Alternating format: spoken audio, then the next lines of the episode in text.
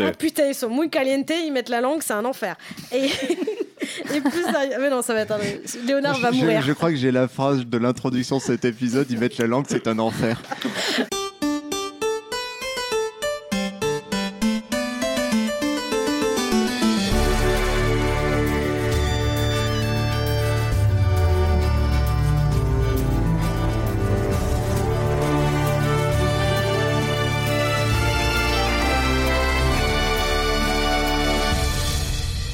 tous et bienvenue sur HRP, un podcast fait pour les génistes et par des génistes. Ce douzième épisode partie 2 fait la suite à l'épisode de la semaine dernière sur l'intimité en GN où nous avions parlé du jeu émotionnel. Comme vous l'avez vu, nous avons dû sauvagement le couper en deux et donc c'est aujourd'hui que nous reprenons là où nous en étions. Nous vous conseillons donc vivement d'avoir écouté la partie 1 avant d'écouter celui-ci. Nous allons parler du jeu d'intimité physique et de la découverte du jeu d'intimité, et aussi digresser, beaucoup, car on aime s'entendre parler visiblement. Sans plus tarder, je vous laisse avec la suite de l'épisode où Léonard s'apprête à entamer la question du jeu d'intimité physique. Bonne écoute Euh, il est temps de passer à l'intimité physique. Et qu'est-ce que vous englobez dans l'intimité physique? Cora Là, c'est c'est mon domaine, là. là tu m'as mis sur mon royaume. Euh, alors, Range la tenue en latex. Voilà. non, mais j'ai fait une conférence là-dessus. Non, mais mon, pour moi, l'intimité euh, physique, ça va euh, simplement des gestes de tendresse, les gestes de compassion qu'on Mhm. peut avoir justement dans les moments de- Mhm. d'amitié, de sororité, etc. Ça peut être les, les gestes très violents justement que tu peux avoir avec un rival, euh, les petits gestes justement comme ça, même juste les regards pour moi rentrent dans l'intimité physique. Et après, tu as tout ce qui est bah, euh, oppression sexuelle ou au contraire justement bah, un rapport euh, sexuel. Ouais, ouais. Moi, c'est à partir du moment. euh, alors, Cora, tout à l'heure, a dit un truc vrai aussi, c'est tout ce qui est aussi à partir de la nudité, des choses comme ça. Mais par contre, moi, c'est à partir du moment où on te touche. C'est-à-dire, en fait, et même pas forcément qu'on touche, à partir du moment où on rentre dans. J'ai oublié le nom exact. Ouais, t'as t'as ta safe zone. euh, Voilà, ta safe zone, euh, parce que Ton tu as des espace gens personnel. qui. Voilà. Ton espace Ouais, personnel. c'est espace ça. À partir du moment où on rentre dans ton espace personnel, on est dans l'intimité physique et c'est ce qui rend la chose compliquée, c'est-à-dire que tout le monde n'a pas le même espace personnel. Oui, c'est vrai. C'est vrai. Moi, je sais que j'ai un pote qui fait du GN. euh, son espace personnel, euh, à partir du moment que tu rentres dedans, euh, c'est plus le même. Quoi. Tu ne le touches pas, tu ne rentres pas dans sa zone. Mm. Ce qui, des fois, peut être un peu compliqué. Valentine Moi, ça dépend de si j'ai pu me mettre d'accord, enfin si j'ai confiance dans le joueur en fait. En fait, on en revient toujours au même truc. Si j'ai, si je connais pas du tout le gars et qu'en plus je le sens pas, mes limites elles vont être l'espace personnel parce qu'en fait je, je- je- vraiment et là ça me fait sortir du jeu immédiatement. Par contre, si j'ai confiance dans la personne en face, euh, juste on, s'est calibré trois secondes euh, avant le jeu, etc. ou n'importe quoi. euh, là, je pense que, enfin, mes, mes limites euh, en termes de comment dire de copie pure de la vie réelle, c'est d'aller jusqu'au câlin, je Mhm. dirais. Donc ça peut être même se tenir la main, etc. Pour moi, ça c'est ok. Par contre, le fait de simuler des relations sexuelles par des mécaniques de jeu, on va en parler. Mhm. Ça, ça vraiment, ça va dépendre de la personne avec qui j'ai, enfin avec qui. euh, avec qui on fait ça quoi. Je, je peux, il y a des gens avec qui, euh, même si euh, t'es mon pote, etc., je vais pas me sentir à l'aise pour. euh, Pour un milliard de raisons. C'est physique, souvent avec les potes. Ouais, avec les potes, c'est encore plus compliqué. Mm. ouais. Je pense que je pourrais pas. Effectivement, t'as raison. Je pense que je pourrais pas le faire avec un pote. Et d'ailleurs, c'est un piège, ça. De... Ouais. je- on, on dit souvent entre nous, les gens qu'on connaît, mais souvent, ça, je pense que c'est un problème qu'on a, Mm. de pas penser à recalibrer avec les gens parce qu'on les connaît. Ouais. Mm. Et de se dire, ah non, mais lui, moi, on se connaît, on a fait ça euh, 107 fois, on a joué. En fait, les Après, gens. tu le retrouves ouais, dans la douche ça, ouais. comme ça en mode eh, on- pourtant on était potes. Ah, même. Entre les fois où Ouais, vous ouais. êtes revus, il a pu se passer plein Ouais. de choses dans la vie de la personne. Et c'est vrai que souvent les gens ils disent Oh, mais non, lui, je peux lui faire ce que je veux, il ne posera pas de questions. Tu sais pas ce qui s'est passé il y a trois jours dans sa vie. Quoi. Ouais, ouais, Donc, c'est euh, ça. De, de fait, il y a une fois où j'ai simulé euh, des relations sexuelles avec un pote en jeu. Et euh, on l'avait ultra calibré, quoi. C'est-à-dire qu'on l'a calibré avant le jeu, on l'a calibré au début du jeu quand on s'est retrouvés, et on l'a recalibré juste avant la scène pour être, parce qu'on savait qu'on allait, euh, qu'on allait jouer cette scène-là pour être sûr d'être. Et en fait, c'était hyper important parce qu'en fait, effectivement, c'est plus compliqué avec un pote. Mais on, Moi, on y reviendra. Moi, tu me fais ça, en fait, c'est ça sert même pas à quelque chose de jouer la scène parce que tu me sors de la scène. Ça m'est déjà arrivé une fois. Ah Bon, ouais après, du coup, j'ai j'ai joué avec le joueur pour que lui joue, mais euh, moi, si tu, il faut calibrer avant le jeu. Moi, une fois que je suis Ouais. dans le jeu, si tu me sors du jeu, tu me sors du jeu. Cyril, Ah, moi, euh, je suis prude par rapport à tout ce le que monde. tu ici. englobes, ce que tu englobes et euh, en même temps tes limites comme ça. En, fait, euh, moi, la romance physique est liée à la romance émotionnelle, dans Ouais. tous les cas. Euh, L'un ne va pas sans l'autre. Et c'est vrai que quand tu es dans une relation euh, forte, que ce soit amitié, rivalité, tu vas avoir des contacts physiques qui vont être différents.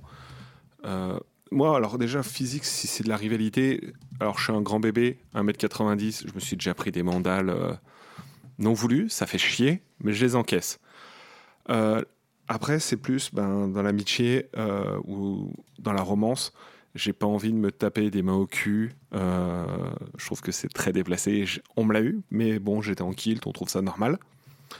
Ouais, ah ouais, ouais, ouais, ouais, ouais.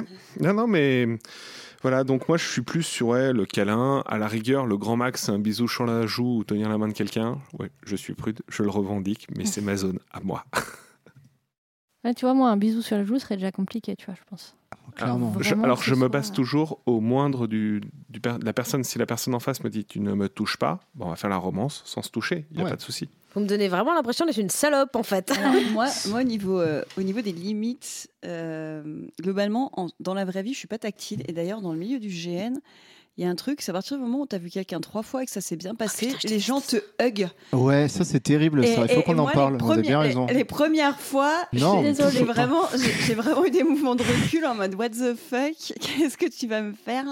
Moi, je pense que je peux avoir tendance à être comme ça, donc je suis désolée. Voilà. Ouais, bah, Euh, et alors après, Inacceptable, Clémentine. en jeu, en jeu, ben après moi, je- comme dit, je, je calibre, c'est-à-dire que de toute façon, normalement, euh, c'est dit en jeu et dans tous les jeux à peu près safe qu'on ne touche pas les parties intimes, les seins, les machins des gens. Ah oui, Et, clairement. ouais, normalement. Et après, en fait, ça va beaucoup dépendre de la personne en face, du calibrage. Et alors moi, il y a un truc, ça joue aussi du sexe, par exemple.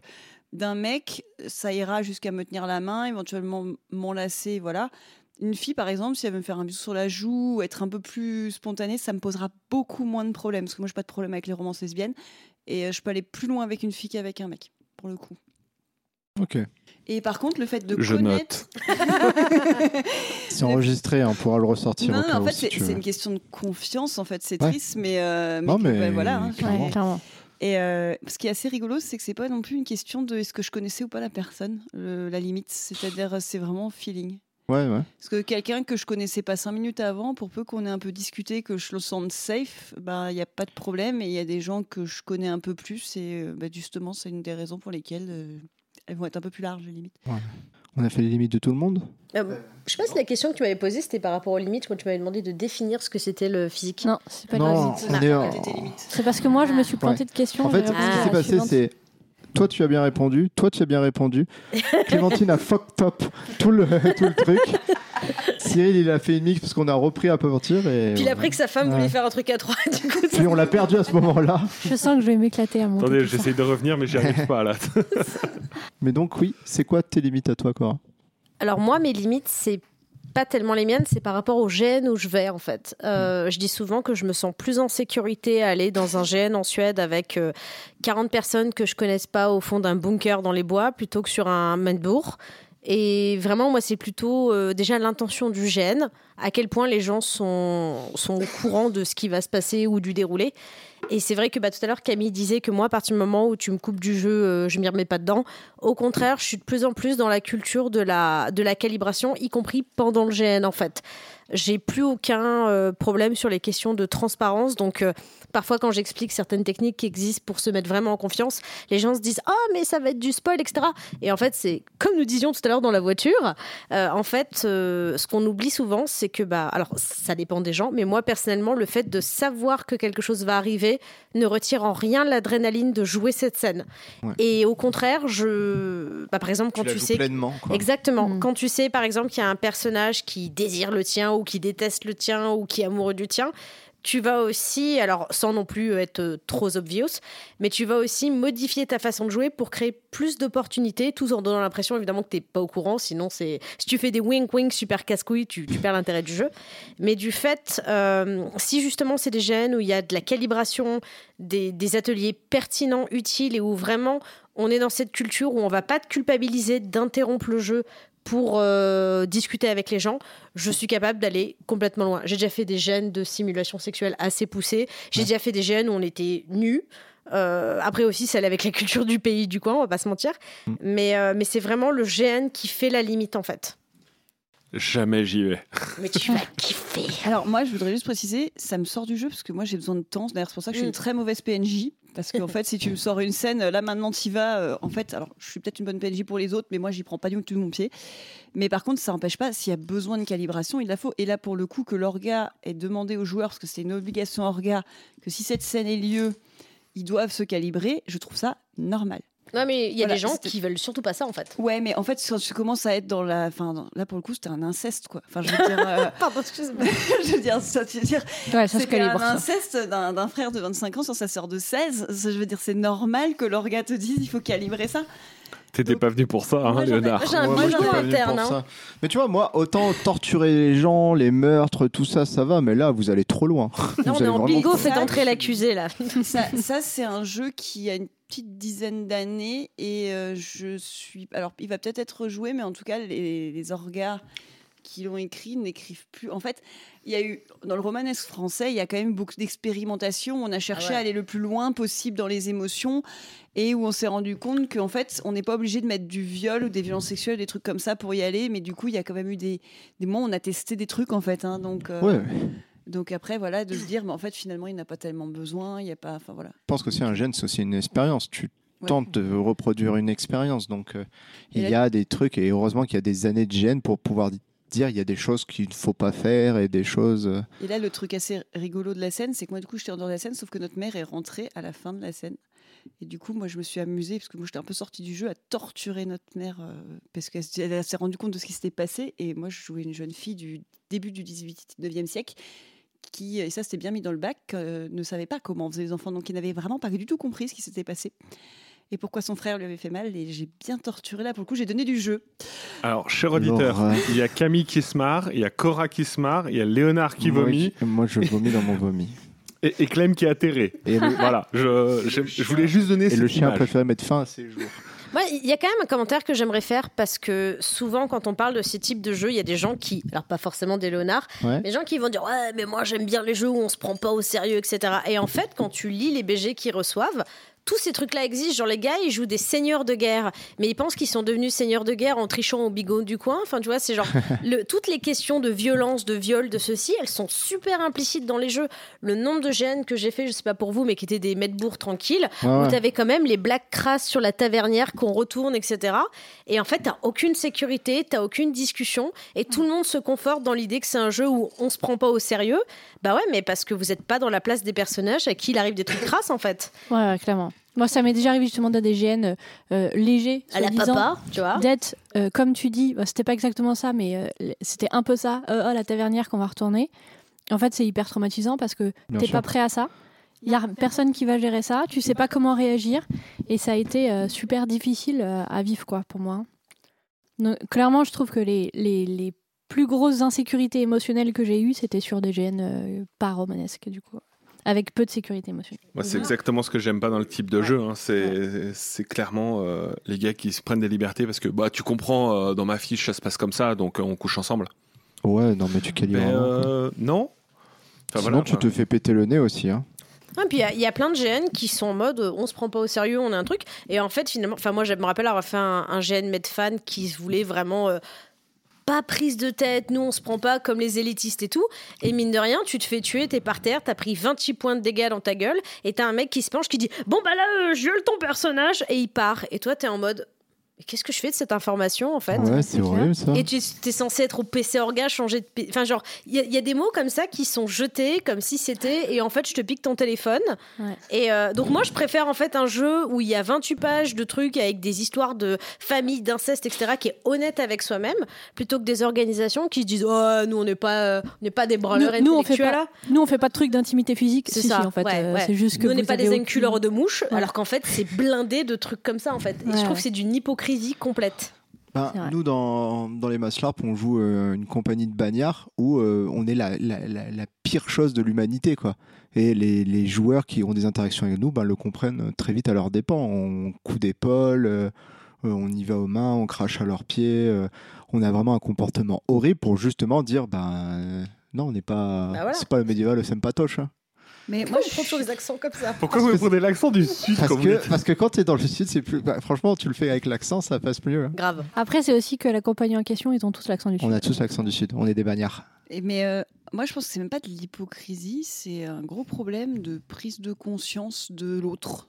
En fait, je pense que c'est plus du je m'en foutisme euh, qu'on voit beaucoup. Du, de toute façon, nous, ça nous arrive pas parce qu'on est privilégiés. Euh, alors, je vais dire des gros mots, mais parce qu'on est souvent des mecs et pas des gonzesses C'est de fragile. préférence 6 et hétéro et qu'on n'a aucun problème dans notre vie. Donc en fait, on se rend pas compte que quand tu balances à une femme, ben, là je te viole, et ça se trouve, il y a une chance sur quatre que cette Mais femme ait été violée dans la vraie Ouais, vie. ça, ça, je pense qu'ils s'en rendent pas compte. Parce qu'il y a des trucs, tu vois, la violence, le meurtre, la torture, ça arrive heureusement à très peu dans notre entourage. C'est ça. Après, Donc c'est quelque chose qui il est facile de dire, bon, c'est qu'un jeu. J'ai euh, l'impression que ça s'améliore ces dernières années. Mais que de toute façon, nous, dans les questionnaires de romanesque, on le voit, j'ai quasiment jamais personne qui m'a dit euh, dans un questionnaire Oh là là, je ne veux pas être un tueur, je ne veux pas être un meurtrier, je ne veux pas. Alors, torturer, c'est plus difficile. Voilà. Par contre, 9 questionnaires de mecs sur 10, je ne veux pas être un violeur. Donc, en fait, c'est qu'au fond d'eux, ils se rendent quand même compte que c'est quelque chose qui peut arriver beaucoup plus facilement dans leur entourage que Bien quelque chose sûr. qui est très abstrait pour nous, qui, quoi qu'on en dise, sommes dans une société qui est assez peu violente physiquement quand on est la plupart du temps, quoi. Non, mais une bonne ambiance là. Bon, qu'est-ce qui vous plaît dans ce type de jeu? Alors moi, je dirais que Non, mais plus sérieusement, qu'est-ce qui vous plaît euh, dans cette intimité physique? Je sais pas si on l'a. non, on l'a pas vraiment abordé. On euh. l'a pas abordé. Cyril, qu'est-ce qui te plaît dans cette intimité Bah, physique? comme je disais avant, c'est le lien avec dire c'est le viol. c'est le viol. Ah moi vraiment, moi Non, j'adore. Ah, moi, c'est je c'est le lien avec l'intimité émotionnelle en fait. C'est que ben c'est- généralement c'est le prolongement, euh, ben, prendre la main de quelqu'un qui va pas bien, Mhm. ben, partager sa peine ou qui, euh, que la personne partage la mienne. Euh, cet échange de regards qui se concrétise par euh, un câlin un peu plus tard ou un- des choses comme ça. C'est c'est un prolongement de l'intimité émotionnelle. Mais s'il n'y a pas l'émotionnel avant, bah, tu me fais un câlin, je vais te faire mais qu'est-ce que tu fais là mec? Ouais. Enfin, arrête de me toucher parce que tu vas te prendre une grande claque en fait. ouais. Moi, je vais enchaîner parce que ça va être très rapide. Je n'aime pas ça. Donc, il faut que les métatechniques, elles, sont, elles soient assez rodées. Et, mais globalement, euh, enfin, moi, c'est. C'est un levier parce que la personne en face et que dans une société normale, quand il y a des intimités émotionnelles, ça débouche sur du physique. Donc si quelqu'un me fait un hug, si quelqu'un me prend la main, ça me fera quelque chose, mais enfin ça, ça me posera pas de problème. Mais en fait, c'est pas ça qui va vraiment euh, m'amener quelque chose en jeu. En fait, c'est pas. Bon, ce qui plaît, ce qui plaît pas, Clémentine. Moi, euh, ce qui me plaît dans ce type de jeu, c'est quand ça vient soutenir euh, le jeu émotionnel, principalement, genre Ouais. euh, le moment où tu prends les mains de quelqu'un et on fait des, des grandes déclarations d'amour, les yeux dans les yeux, les mains dans les mains. c'est, c'est. Bah non, mais c'est vrai, je trouve que ça. Et, et s'il n'y avait pas ce contact physique, je trouve que ça, euh, ça, ça perdrait quelque chose. Donc j'adore quand ça vient soutenir le, le jeu émotionnel. Euh, ce que j'aime moins, c'est quand on. Ça m'est déjà arrivé, par exemple, d'avoir des relations. Enfin, que mon personnage ait des relations sexuelles en jeu et que. Et en fait, c'est un moment où on a plus testé la mécanique. J'ai jamais. En fait, j'ai jamais eu d'expérience qui était vraiment intéressante euh, dans le RP. J'ai eu des. testé la mécanique parce que tu as dit tiens on va essayer pour voir c'est quoi la mécanique et Bah, t'as en fait, rien parce que a c'était logique. roleplay pour amener à la mécanique. Alors si si, c'était complètement d'accord. logique que nos personnages aient une relation sexuelle. Par contre, en termes d'émotion, de machin, j'étais pas du tout dedans. Ouais. Et, euh, et en fait, à chaque fois que j'ai eu des, des- enfin que mon personnage a eu des relations sexuelles en jeu et qu'on a utilisé du coup les mécaniques qui vont avec, bah j'ai jamais eu vraiment de jeu intéressant. C'était toujours un peu malaisant, un peu, euh, ouais, un peu cringe, un Ouais. peu on teste le truc. Et du coup, j'étais jamais vraiment. Donc, en fait, je, je, je sais pas si je peux dire que je n'aime pas le type de jeu sexuel. Mhm. J'en ai juste jamais eu d'intéressant. J'ai du mal à voir actuellement comment je pourrais en avoir un intéressant. Mais ça me paraît pas euh, non plus euh, définitif. quoi. Ouais, c'est ouais, pas ouais. impossible qu'un jour je vive un truc où là ça devient hyper intéressant. Mais pour l'instant, j'ai j'ai pas trop vu l'intérêt. Toi Cora, ce qui te plaît, ce qui te déplaît? Là encore, ça reste avec le contexte du gène parce Ouais. que toutes les techniques ne se valent pas et toutes les techniques ne se valent pas selon le gène. Euh, comme disait Clémentine tout à l'heure, il y a parfois des jeux où un seul geste, ça prend tellement de pouvoir. Genre, tu joues un univers féodal japonais et d'un coup, il y a ta, ta jambe qui frôle celle de l'autre et ça tout de suite après deux jours sans contact, sans se parler, sans ceci, le moindre geste il prend, il, il a une vraie symbolique en fait. Donc c'est plutôt la symbolique derrière les gestes. Il y a un gène euh, belge qui a une chronique qui s'appelle Clone où tu joues des, des clones dans un univers sci-fi et tout le monde porte des gants parce que les mains sont ultra sexualisées. Et donc euh, comme c'est un jeu qui est ultra simulationniste, c'est-à-dire que pendant quatre jours tout ce que tu fais, tu le fais en jeu, tu fais la cuisine en jeu, tu te croises dans les toilettes en jeu, dans les douches et tout, tu n'arrêtes jamais pendant quatre jours. Bah, c'est le moment où tu retires tes gants quand c'est ton tour de faire la vaisselle, tu te rends compte que si tu as un contact avec la main des gens, parce que tu n'as plus de contact euh, avec les gens pendant quatre jours, mhm. tout de suite, ça prend une, émotion auquel tu es surpris. Tu vois, et, justement, c'est intéressant parce que ça va avec l'univers. Par contre, je pense que dans tout ce qui est euh, connotation surtout sexuelle ou oppression sexuelle, c'est intéressant si les deux personnes comprennent ce qu'elles sont en train de vivre. Mhm. Et ça, c'est souvent, d'ailleurs, si on parle de l'harcèlement après, c'est pour ça que j'ai beaucoup de mal avec ça. On expliquera sans doute après ce que c'est. Mhm. Mais moi, je trouve que quand tu joues justement une scène sexuelle, c'est que ça doit être pertinent pour les personnages et ils doivent être chacun capable de comprendre ce qu'ils sont en train de vivre en fait. Et donc parfois, il y a des jeux où tu te dis, mais à quoi ça sert d'avoir ajouté ça? Ça ne rajoute rien, ça n'apporte rien aux personnages qui sont déjà écrits. Et souvent, c'est important aussi d'expliquer aux gens que c'est pas parce que ça existe que c'est obligé d'être utilisé en fait. Et j'ai déjà vu des GN mm. où c'était. Tu dis, mais ça n'apporte rien, les personnages, ils n'ont rien à se prouver là-dessus à ce moment-là. Et t'en as d'autres où justement, bah, en fait, c'est évident, ça devient une évidence de jouer ça en fait. Bah justement, non. Vous connaissez quoi comme mécanique euh, pour simuler les relations physiques? Moi, celle que je connais, c'était euh, le gonfleur. Alors attention, on est sur du pour les enfants. Attention, c'est très subtil. Je vais pas le répéter deux fois. En fait, vous prenez une pompe à vélo, vous prenez un ballon, et euh, c'était dans un bordel. Alors attention, hein, c'est très fin. Et euh, la personne qui avait payé, on va dire, euh, la prostituée, devait pomper, pomper, pomper jusqu'à que le ballon explose. Et si le ballon explose, il y avait orgasme. Voilà la seule mécanique sexuelle que j'ai vue. En fait, c'est entre le cirque Zavata et Gus Van Zandt. Ah, alors, j'ai trouvé ça quand même assez drôle dans le, la thématique du, jeu dans lequel j'évoluais. Je vais rester un petit peu dans tes petites blagues de, de, romances comme ça, enfin de relations physiques. C'est sur un gène euh, en Alsace. Il prenait toutes les expressions euh, à la lettre, c'est-à-dire euh, tu veux caresser ma grosse chatte, et ben en fait il y avait une grosse chatte empaillée et il devait aller la caresser ou dégorger le poireau, il dégorgeait vraiment des poireaux. voilà, c'est un côté un petit 10 minutes à perdre, c'est parfait. C'est un côté un peu burlesque, mais qui moi me fait rire et qui peut aussi euh, désamorcer certaines tensions ou si t'es pas bien sur certains jeux, ça peut être drôle à avoir. Après, si tu veux rester dans l'émotionnel, tu joues pas ça. Non là c'était mmh. clairement, mmh. je la connaissais parce que c'était dans le prisme de l'humour et que c'était le bordel un peu et que le truc de le voir avec en train de galérer à gonfler comme ça. C'est comme les gens qui chantent.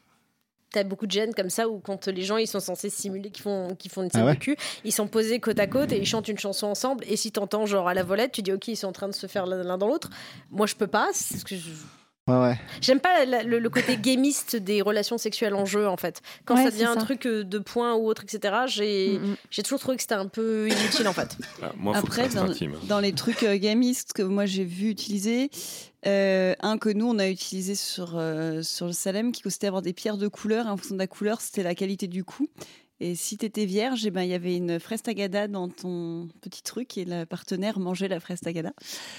Euh, Alors, à savoir que ce qu'on faisait, c'est que les pierres restaient cachées, c'est-à-dire que la personne piochait dans, la, dans ta bourse, regardait la pierre, mais ne te disait pas ce que c'était. Et du coup, elle pouvait jouer, simuler le ah putain, c'est un mauvais coup. Oh, c'était parfait, mon amour. voilà, pour éviter le côté cringe où euh, hmm. on, on, voulait laisser place à l'interprétation du joueur, c'est-à-dire que putain, même si c'est un bon coup, euh, non, non c'était pas top. Toi, pour, voilà, on voulait jouer sur cette mécanique-là aussi. C'était pas Après, forcément. Tu as, des jeux où. Euh, alors, on n'en voit plus trop maintenant, mais enfin, encore, moi, ça, j'ai deux jeux où je fais ça. Parce qu'en fait, je considère qu'on ne devrait pas en avoir sur le jeu. Donc, si vraiment les gens veulent, ils font ça. C'est que globalement, euh, pour faire ça, il faut prendre du temps dans une chambre et ça fait du bruit. Donc, euh, il y a des joueurs qui adorent jouer à ça. Sur l'invitation, il n'y a pas de règles sexuelles parce que tu es dans une réception au 18e siècle. Sauf qu'en fait, il y avait les deux joueurs qui jouaient les deux libertins du jeu. En fait, c'est deux joueurs qui sont très très libres là-dessus, même en règle générale, qui sont libertins en dehors des GN. Et en fait, ils ont passé la moitié du GN à, crier sous les douves du château, à crier dans les chambres, à crier dans les trucs. C'était assez drôle au final, mais voilà, c'était pas.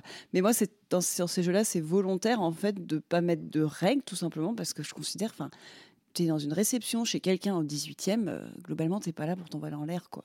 Donc, euh, Moi, il y a une mécanique de jeu que j'ai euh, expérimentée et qui, même si la scène n'était pas euh, incroyable, je pense que ça a du potentiel. Euh, C'était qu'en fait, on mangeait une orange à deux. Il y a plusieurs intérêts. C'est que déjà, il faut éplucher l'orange. Donc ça peut représenter le fait de s'enlever les fringues, de comment tu vas le faire. Est-ce que tu vas le faire euh, brutalement? Est-ce que tu vas le faire doucement? Nanana. Et du coup, tu peux faire des jeux de regard en faisant ça, mettre les quartiers d'orange dans la bouche de l'autre et machin. Tu vois, il peut y avoir des trucs. Et euh, l'intérêt, c'est que c'était un, truc où on n'était pas forcément censé avoir des relations sexuelles euh, en termes d'étiquette. Et en fait, bah, ça sent fort et ça colle les doigts. Et du coup, bah, c'est con, mais du coup, ça peut être des moyens pour les autres de repérer.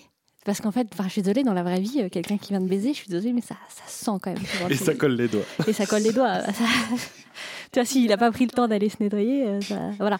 Donc du coup, je trouvais que c'était une mécanique qui a, du, qui a du potentiel parce que tu peux rester dans un truc émotionnel. Après, bah moi, je n'étais pas, pas hyper à l'aise avec ça. Et du coup, je suis, là, comme ça, je suis pas sûre que je saurais rester, enfin, tu vois, que je saurais exploiter le potentiel de cette mécanique-là, quoi. Mais, euh, mais je pense que ça peut être intéressant. Ah, vas-y. Bah après, ouais, je pense qu'on va en parler avec Cora, il y a l'Arsamandi. Euh, alors je pense que Cora l'expliquera mieux que moi. Euh, moi, pour l'avoir moi je l'ai utilisé plusieurs fois en jeu. Avec, c'était très variable. Euh, alors une fois avec un très bon pote et du coup on s'est très vite rendu compte qu'il ne fallait pas faire ça. Voilà, c'était pas possible, on était mort de rire, c'était pas la peine et puis c'était pas utile. Euh, et à l'inverse, alors moi il y, a un- il y a un joueur avec qui j'adore jouer. Et dès qu'on se voit IRL, il y a un blanc et on sait jamais quoi se dire. C'est un truc trop rigolo parce qu'en fait, euh, quand ça c'est bonjour, bonjour, tu fais quoi? Bref. Mais par contre, en jeu, ça passe très bien. Et avec lui, pour le coup, euh, l'Arsamandi, c'était très très bien passé. Ça avait, par contre, comme disait Cora, le problème de l'Arsamandi, il faut être extrêmement clair sur, euh, en fonction de jusqu'où tu vas sur le bras. Donc l'Arsamandi, en fait. Ouais, Est-ce qu'on peut nous peut Ouais, m'expliquer ouais. parce que là clairement Cora je suis je un peu en mode hmm, Exact. Ce n'est pas sale. Est-ce qu'il y a une Ah, pompe de Non, il n'y a pas de pompe, il n'y a pas d'orange non plus. En fait, l'Arsamandi, il y a, il y a beaucoup d'orgas qui le présentent euh, de façon différente. Dans les faits, c'est le fait de représenter l'acte sexuel en se touchant les mains. Alors moi déjà, j'aime pas parce que je trouve que moi je suis très sensible des mains, donc pour Ouais. moi c'est un geste extrêmement intime. Ouais. Je préfère un bon vieux dry humping. Je vous expliquerai après ce que c'est. Ah. J'ai une super anecdote où j'ai pété un truc avec ma tête dans un poteau. J'ai cassé le truc de Fort Bravo avec ma tête, je vous raconterai ça tout à l'heure. Euh, mais voilà, l'arsamandi, c'est le principe de représenter des relations donc consenties ou non consenties en se touchant les mains. Alors il y a des gens qui disent il faut absolument se regarder dans les yeux. Moi, j'ai jamais regardé quiconque dans les yeux en faisant ça et je peux pas parce que sinon je vais commencer à rire. Et en gros. euh, tu fais, enfin, il y a des gens qui disent oui, il faut que ça aille jusqu'aux épaules. C'est marrant de dire ça, il faut que j'aille jusqu'aux Mais en fait, épaules. tu fais ce que tu veux, c'est juste tu touches les mains de la personne et c'est ton intensité qui montre, bah, tu vois, de même que dans un coït, euh, l'intensité montre que tu es en si ça se passe bien, ça passe, passe bien, etc. Et, euh, et l'idée, justement, c'est que l'autre puisse comprendre ce qui est en train de lui arriver. Moi, personnellement, ma première scène de sexe dans un GN, c'était un viol en Arsamandi. Ah, c'était chaud. Oh, Et c'était sur un gène d'un personnage qui était obligé de se prostituer envers quelqu'un qu'elle détestait. Donc paye ta séance pour faire comprendre à Chaud. quelqu'un que tu fais une scène alors que une scène que ton personnage n'a pas envie de vivre. Sur l'échelle du fun. Alors c'était un très bon joueur et c'est un nous sommes toujours amis mais voilà c'était pareil beaucoup de calibration etc. Ouais. Mais le truc c'est que tu peux pas exprimer ce que tu es en train de vivre vraiment en fait ou en tout cas tu peux pas faire comprendre c'est très difficile de faire comprendre à ton à ton co-joueur ou même au de personnage à personnage, parce que tu as quand même de différents niveaux de lecture. Tu as la communication que tu as avec la personne, euh, le joueur ou la joueuse, et il y a la communication de personnage à personnage, notamment sur les questions de consentement. Euh, parce que ça, mine de rien, c'est un- c'est une lecture super importante sur les questions d'intimité. Et avec l'Arsamandi, bah, c'est...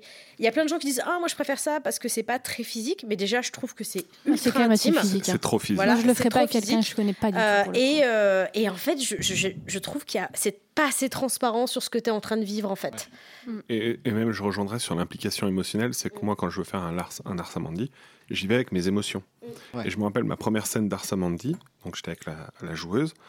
Je commence à lui toucher les mains. Elle s'est mise à hurler en disant Oh oui, c'est génial. J'ai fait Wow, wow, wow, wow, wow, wow, qu'est-ce qui se passe? J'ai rien compris parce que moi, j'y arrivais. Il faut un peu de temps, il faut amener le truc. Je lui ai effleuré les doigts. Elle s'est mise à hurler. Je fais Alors, on va s'arrêter.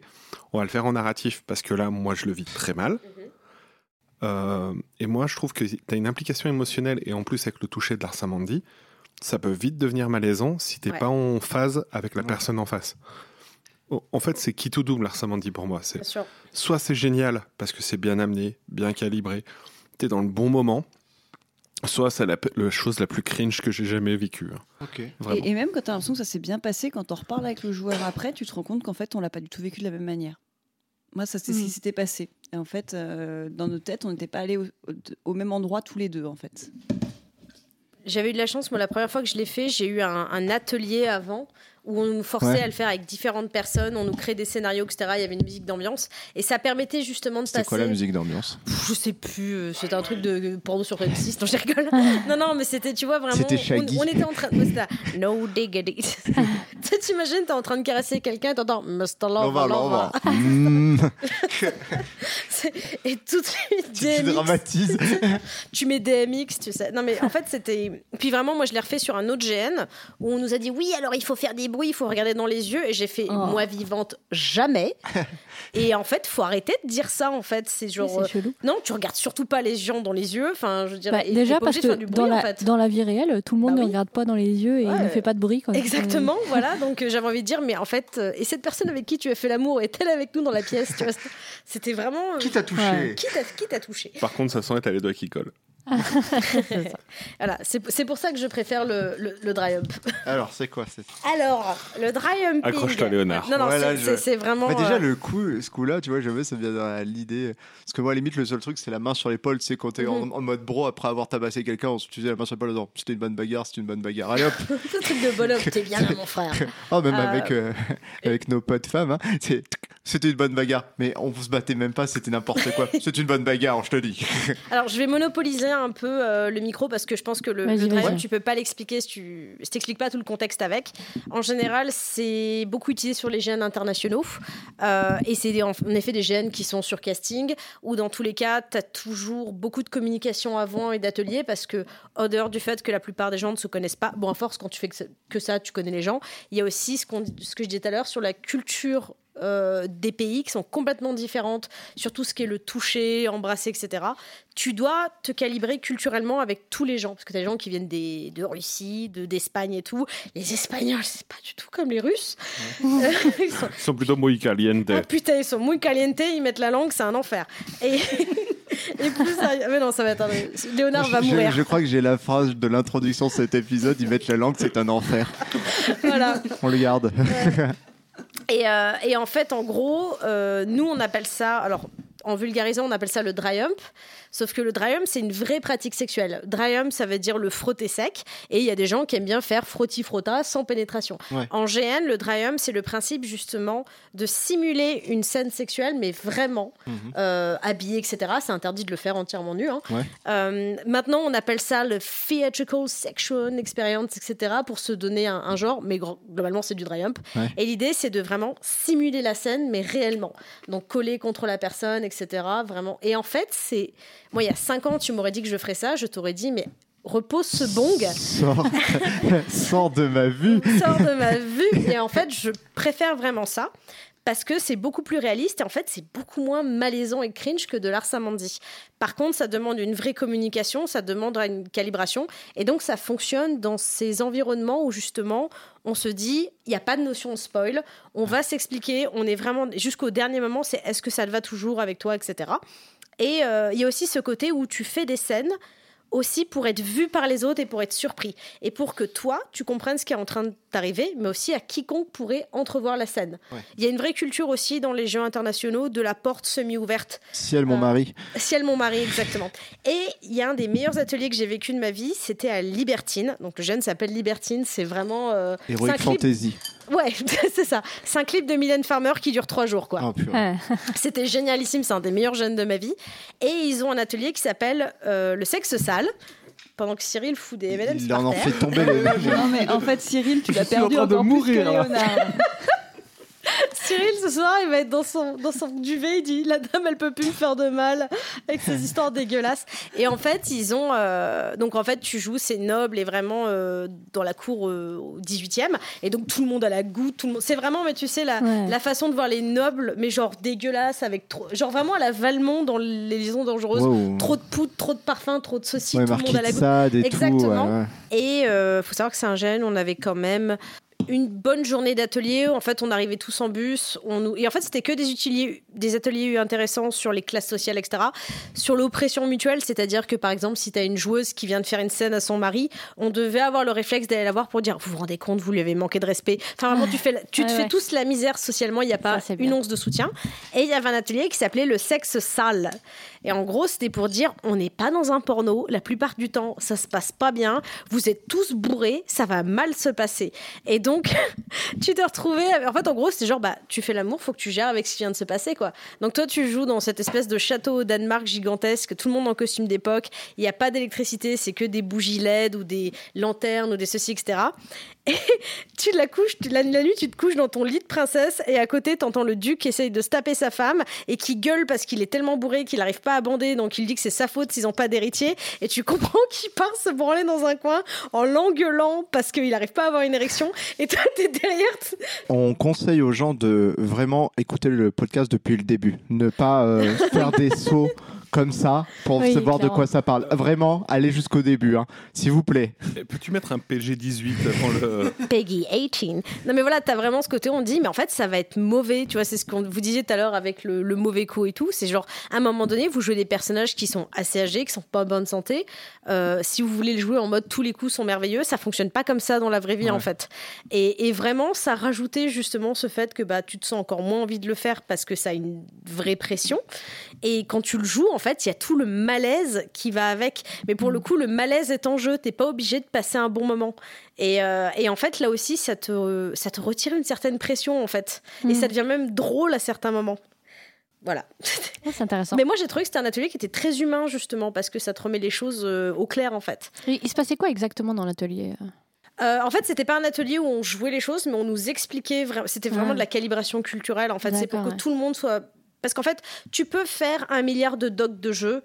Mais plus le temps passe, plus je me rends compte que c'est le genre de choses qu'il faut réexpliquer le jour J. Parce que t'es pas à l'abri d'avoir des gens qui ont pris des désistements de dernière minute, euh, que tu es des gens qui ont juste pas lu ou juste qui ont une vie qui font que, bah, je sais pas, ils ont oublié ou autre.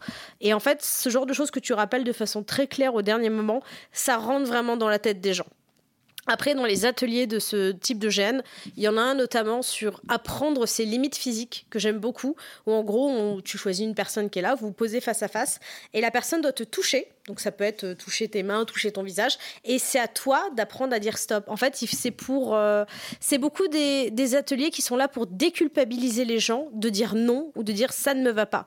C'est vraiment des, des orgas qui, en général, ont cette mentalité. euh, une phrase qui est assez connue, c'est People are more important than l'ARP. Les gens sont plus importants que le GN. Hmm. Et on te fait vraiment comprendre, t'as pas payé tout cet argent, t'as pas tra- tra- traversé l'Europe pour t'imposer une expérience qui est désagréable. Euh, personne viendrait dire que t'es un mauvais joueur parce que t'as arrêté quelque chose, même si tout le monde te regarde à ce moment-là. On en a rien à foutre. Si tu veux arrêter quelque chose, tu arrêtes. Et du fait justement qu'il y a cette euh, pensée générale de déculpabilisation, c'est beaucoup plus facile de connaître tes limites. Et ce genre d'atelier, justement, où on. Enfin, tu vois, Mm. moi, on peut mettre les doigts dans le nez, dans la bouche, je m'en fiche vraiment. Et t'as des personnes où vraiment juste. Bah, arriver sur l'épaule, faut pas les toucher. Et en fait, c'est, on te force en quelque sorte à dire, n'hésite pas à dire non, en fait. Et, euh, et franchement, c'est assez libérateur, ce genre de choses. Ouais, c'est intéressant. Cyril, Est-ce que, est que quelqu'un ne connaît d'autres mécaniques euh, de jeu pour simuler les. Alors j'en ai une plus simple et euh, beaucoup moins invasive sur mon corps. En fait, c'est un jeu. Tu, au début du jeu, les orgas te donnent des cartes. Donc euh, une carte cœur, euh, pique, carreau, trèfle. Et en fait, euh, quand tu as ta- dans ta romance, ben tu vas sortir une carte et si la personne elle, a la même intention que toi, c'est que ça fonctionne. C'est-à-dire par exemple si c'est cœur, c'est de l'amour, carreau, c'est la passion, pique, c'est un peu SM et trèfle, c'est euh, bah, bah, fallait le faire quoi. Et du coup, ça te donne aussi la valeur de la carte compte beaucoup. Par exemple, tu sors un 10 de cœur, en face t'as un 10 de cœur, c'est l'amour fou quoi. Enfin, Ouais. a pas plus haut. Puis si l'autre il te sort, euh, ben toi tu sors un 10 de cœur, euh, puis l'autre elle te sort euh, un 10 de pique, ça va piquer. Voilà, ça a un peu euh, cet effet-là qui donne un petit peu une intention de jeu tout en restant euh, en retrait. C'est juste une méta et en plus autour de ça, bah, tu peux romancer le truc. Moi, quand je l'ai joué, à la romance passait bien. Je sors un 10 de cœur, elle sort un 10 de cœur, c'est l'amour fou, tout ça. Et en fait, la joueuse, dans son bac, je lui avais tiré dessus.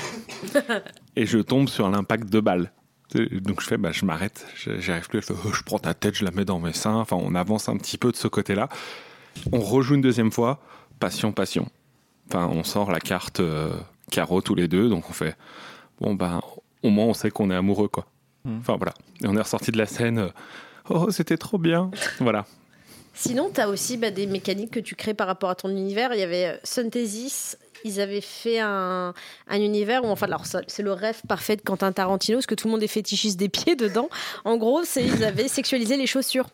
Euh, les pieds en fait. Donc si tu portais des chaussures très ouvertes, tu avais des gens, tu sais, c'était pas genre euh, mes Ouais. yeux sont là, c'est que tu regardais les pieds des gens. J'avais un copain qui avait fait mettre des plumes et des petits papillons sur ses chaussures. Donc c'était euh, voilà quoi. Et en fait, justement le bordel, c'était un mec qui te frottait les pompes avec enfin qui te cirait les chaussures en fait. Ah. Et donc forcément faire du pied à quelqu'un sous la table, ça prend des proportions pas Ah bah, possibles. ouais. Se faire voler ses chaussures, alors là c'est c'est assimilé limite à du, du viol. Et, et j'avais trouvé que c'était une, une, dynamique qui était super intéressante parce que du coup, tu sexualises quelque chose. Bon, là encore, c'est un peu pareil parce qu'il y a des gens pour qui c'est leur vraie sexualité. Mais bon, là, euh, je pense que tout le monde n'était pas fétichiste des pieds non plus. Non. Mais voilà, mais du coup, ça retirait beaucoup le malaise parce que c'était assez innocent en quelque sorte. Mm. Et tu pouvais vraiment jouer là-dessus sans j'ai l'impression que tu allais provoquer quelque chose derrière de réel en fait. Ouais, ouais. Synthesis, c'était un monde créé, je veux dire, c'était. Oui, voilà, Il c'est n'y avait ça. pas de le Ouais. côté ré- réaliste ou Non, historique. non, voilà. C'était un univers euh, où ça peut marcher. Voilà, Ouais, c'est ouais. un univers où C'était vraiment les personnages en Ah, jeu étaient fétichistes Exactement. des pieds. C'est pas genre euh, juste on simule le truc et on imagine que c'est Exactement. encore. Et c'était même pas des fétichistes des pieds, c'est juste que c'était écrit dans les docs d'univers que Ouais, le sexe était lié associé, enfin, associé uniquement à la reproduction et tout ce qui était érotisme était associé aux pieds quoi. Ouais. Donc quelqu'un qui était très euh, voilà qui était assez prude avait des putains de bottes comme c'était pas possible et quand t'avais la maîtresse du bordel elle avait des limite des loups boutins euh, Ouais. rouges magnifiques et tout et regarder les pieds des gens c'était vraiment mais genre Ouais, tu te faisais en- ouais tu te faisais engueuler parce que tu tu tu mates pas le décolleté si tu regardes Ouais. les chevilles quoi donc c'était je trouve que c'était une dynamique assez intéressante Hum, J'avoue. ouais. On peut aussi parler de la celle du Last One ou pas? Bah, moi, j'hésitais à en parler parce que je me souviens du concept général, mais plus du truc en particulier. Alors, je vais le faire parce du que- particulier, vas-y. Alors, du particulier, c'est assez simple, c'est que sur le Last One, euh, les relations sont- euh, sexuelles sont forcées parce qu'ils sont très peu et qu'ils doivent repeupler, en gros. Et en fait, on les fait rentrer dans une salle de reproduction. C'est vraiment euh, ces mécaniques qui sont tirées au sort. Enfin, il y a quelqu'un qui choisit qui va aller avec Ah qui. non, c'est pas tiré au sort, c'est étudié génétiquement. Oui, voilà, pardon. Au sort. Et du coup, ce qu'on a fait, parce qu'on va pas forcer les joueurs qui n'ont pas ces interactions-là, enfin, ils ont chacun, en fait, il y a un, un boîtier où il y avait des, des boutons, et suivant ce que tu tapais, ça donnait ton émotion à toi. Et en face, le joueur avait ses boutons à lui, il tape ses émotions qu'il a envie de mettre, et il y a un bouton entrée. Et en fait, suivant le match, où j'ai fait une un gros tableau de matrice, ça te sort une vidéo. Si tu tombes sur deux neuneux qui ont jamais fait l'amour, t'as la reproduction des abeilles. si t'as deux gros chaudasses, chaudards, enfin de T'as des bonobos. des bons gros bonobos, euh, t'as la musique de Barry White, t'as des trucs qui partent un peu dans Non, tous les sens. Elvis Presley, non? Ah, Elvis Presley. Barry White, c'est pour autre chose. Mais du coup, euh, le but, c'était pas de forcer les gens à faire quoi que ce soit. Ils peuvent faire du de 10 s'ils veulent en même temps. Mais le but, c'était vraiment de dissocier ce truc pour pas que les gens se sentent mal à l'aise. Mais leur donner un peu le truc. C'est la reprocita. euh, alors, la reproduction des abeilles, euh, comment cela fonctionne Tu comprends clairement que ça s'est pas forcément super bien passé. Voilà. On avait essayé d'amener ce côté-là pour aussi, euh, vu que le thème est très lourd, de dédramatiser la chose. De dire, eh les gars, c'est pas grave, marrez-vous un coup, vous revenez. Voilà. L'inconvénient de ça, c'est qu'il faut un techos Ouais, c'est ça. de- d'assez haut niveau quand même. Je peux fournir les sources. Alors, tu, tu nous as dit l'histoire où t'as cassé le poteau. ça, c'est pas tombé dans l'oreille d'un sourd. C'est euh, c'est dans le. Si un jour vous allez à Fort Bravo, dans le village mexicain. Donc Fort Bravo, c'est un- une ville de qui une reproduction de ville western dans le désert. C'est en euh, Espagne, ça Ouais, c'est en C'est Espagne. là où il y a. ok. Voilà, ils ont tourné des Doctor Who là-bas, des, des western spaghetti. Il y a, F- il y a Ultime Western qui a lieu là-bas euh, tous les deux Ouais. ans. Et ils ont fait Mad Max 2. Ouais. Le 2 était là-bas? Ouais. Incroyable. Et, euh, et du coup, euh, moi donc j'ai joué Conscience. Et j'ai joué une scène là-bas un peu, euh, un peu chaude, Olé, olé. tout ça, un peu olé olé, peu qui était corrida. vraiment très drôle pour le coup, même pour les personnages en fait.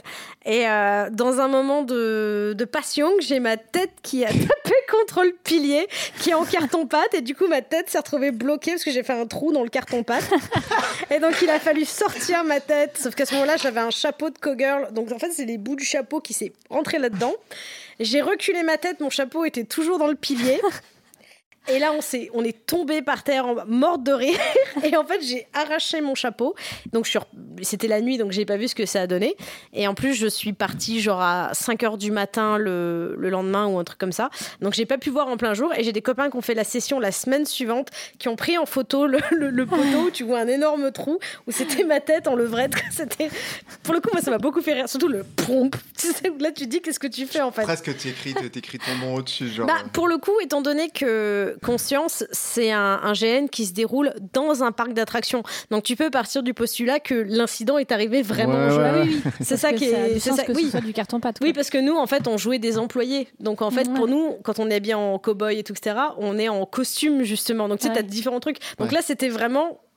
On a parti du principe que ça arrivait vraiment, en fait. Vu que t'es du sud, t'as fait un GN hockey choral. Oui, c'est ça. Ouais, vache Exactement. Incroyable. J'ai fait le, le, le GN des cow-boys et des Indiens. Oh mince. Voilà, donc c'était assez. euh, Voilà. C'était si- assez drôle. Si vous allez à Fort Bravo maintenant et vous voyez le trou dans le poteau, vous Voilà. pensez à quoi On va y aller en pèlerinage. C'est Exactement. ça.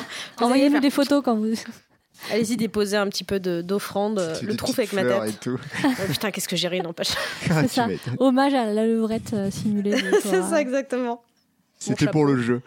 Ah, c'est ah, c'est du sport, rien que c'est pour l'amour. Euh, Est-ce qu'il y a des similitudes entre le jeu intime, euh, le, le jeu intime émotionnel et le jeu intime physique? Alors pour moi, tu peux faire le premier sans le deuxième, mais tu peux pas faire le deuxième sans le premier. Ok. Ah, je suis pas d'accord. Moi, je pense que tu peux faire le deuxième sans le premier. Par contre, tu risques, enfin, ça risque d'être difficile de le faire sérieux, je pense. Pour autant, ça peut. Enfin, je veux dire, les personnages, ils ont le droit de s'éclater avec des gens qu'ils connaissent pas, tu vois. Ouais, mais du coup, t'as quand même. bah, moi, quand on parle d'intimité, c'est pas. Même si tu t'éclates avec des gens que tu connais pas, t'as quand même une intimité parce que parce que tu Ouais. crées du jeu avec l'autre en face. Donc moi, Ouais, quand ouais, je parle ce d'intimité, c'est pas que celle des persos, Mm. c'est aussi ce que tu crées. euh. Ah, tu vois, si c'est genre un rendez-vous Tinder, euh, je sais pas si c'est très, si t'es très émotionnellement intime avec, euh, avec la Un personne. Tu pourrais faire un Ouais, mais j'avoue existe que le GN Tinder, j'ai Ah ouais pas expérimenté. Parce que ça, Alors, pour le moi, coup, je l'ai expérimenté. C'est vraiment trop trop, trop près de ma vraie vie, ça m'intéresse pas. Alors, euh, il y a un gène, euh, il y a un gène Tinder. Il y a un peu Black Mirror, mais il y a un Ouais. Tinder. Et, ah, euh, s'il y a le côté Black Mirror, ça. ouais, bah, voilà, c'est c'est un peu inspiré sur l'épisode Save the DJ, je sais pas, vous avez rencontré, où c'est les algorithmes qui présentent des gens qui sont obligés euh, Ah oui, de Ouais. se rencontrer et tout. Mais euh, je je suis d'accord avec toi que, en fait, pour moi, quand t'as pas d'intimité mais que tu fais du physique, ça me... enfin, j'ai tenu beaucoup d'instances où j'étais maîtresse de bordel et où tu faisais des bordels PNJ. Et en fait, ça revient à ce qu'on disait sur les, les, enfin, les gens qui sont posés côte à côte et qui chantent pour avoir des points de compétence.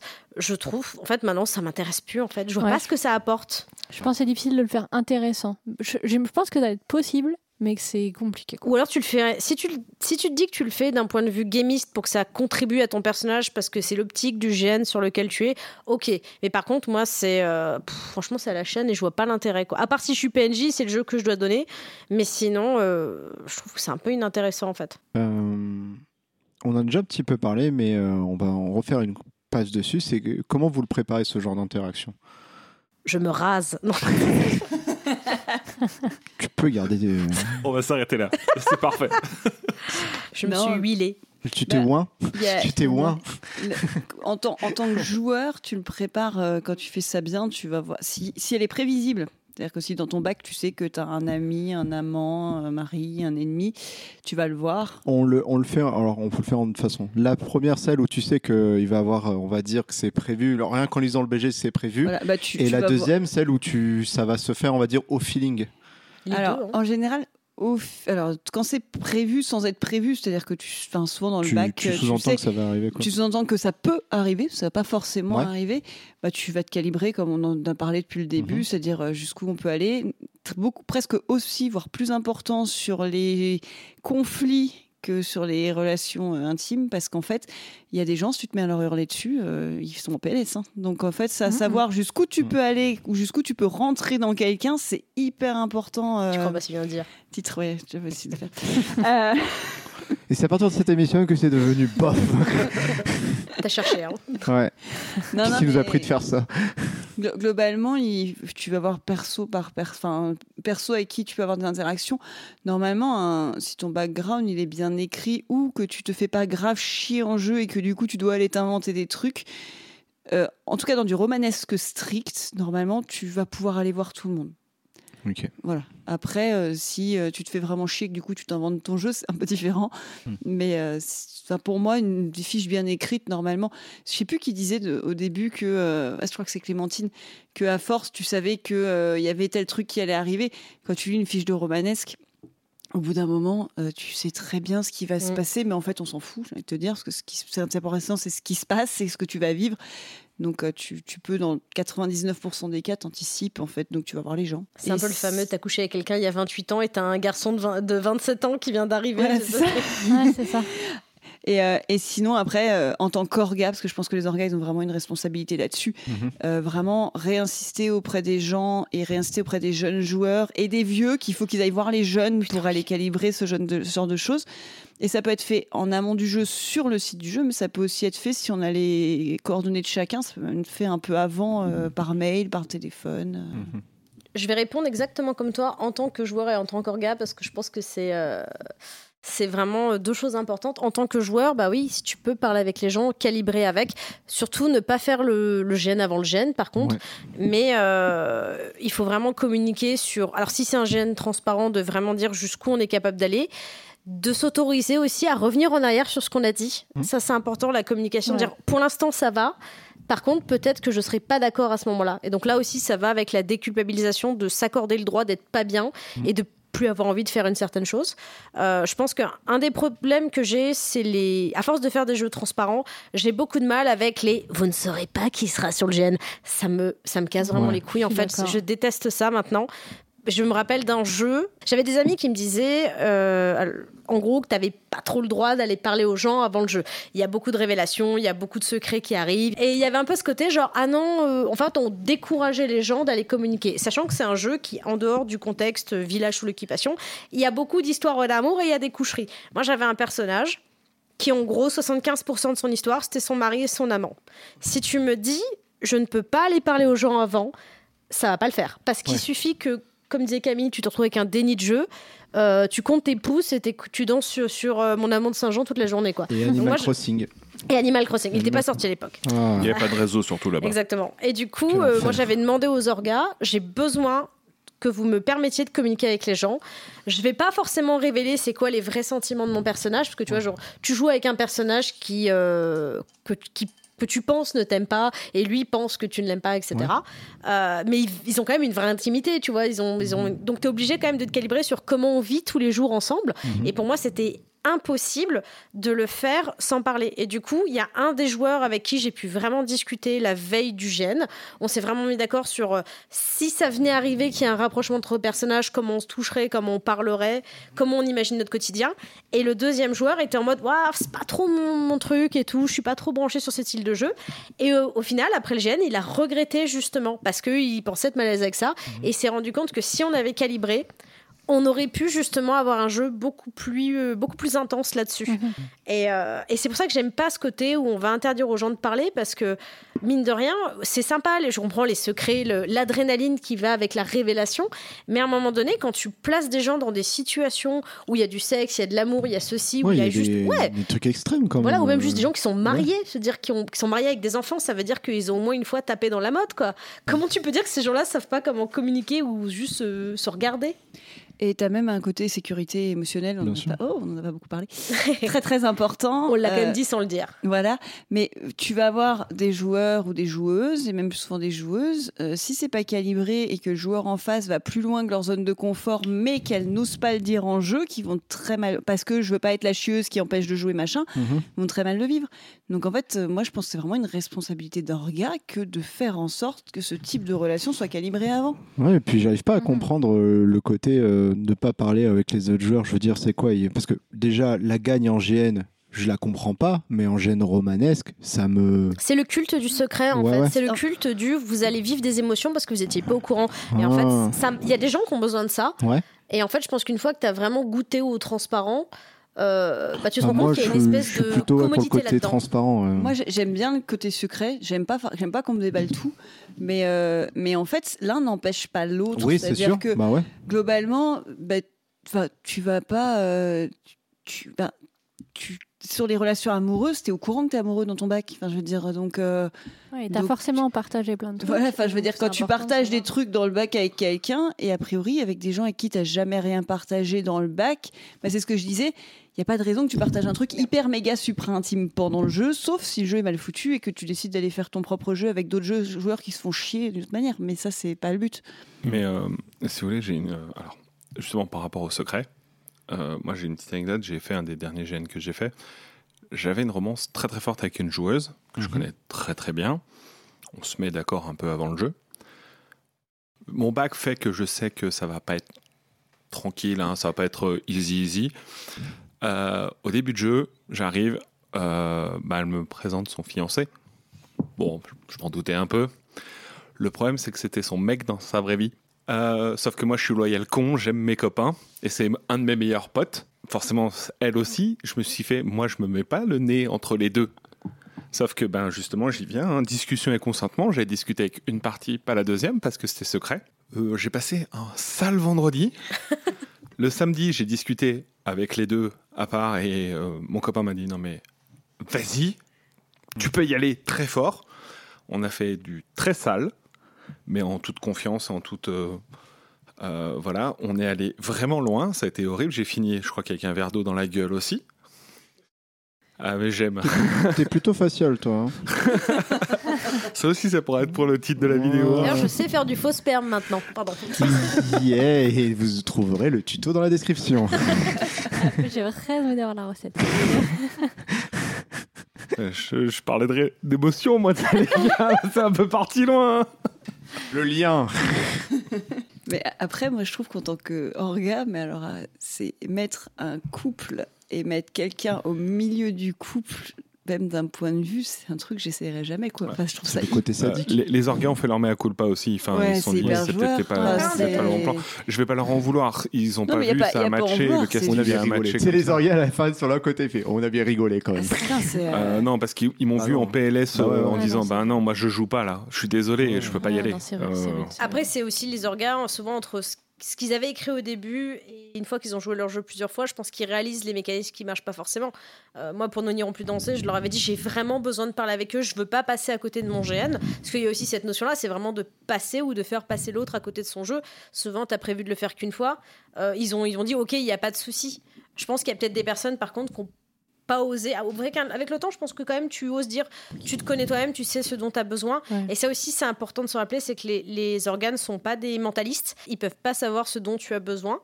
euh, pour passer une bonne expérience, il faut vraiment pas hésiter à l'exprimer. Mais pour ça, il faut réussir à dépasser son propre syndrome de l'imposteur. Mhm. Et euh, pour en revenir justement aux, aux- aux petites anecdotes, j'avais fait un jeu comme ça où c'était en- encore un truc de clone, etc.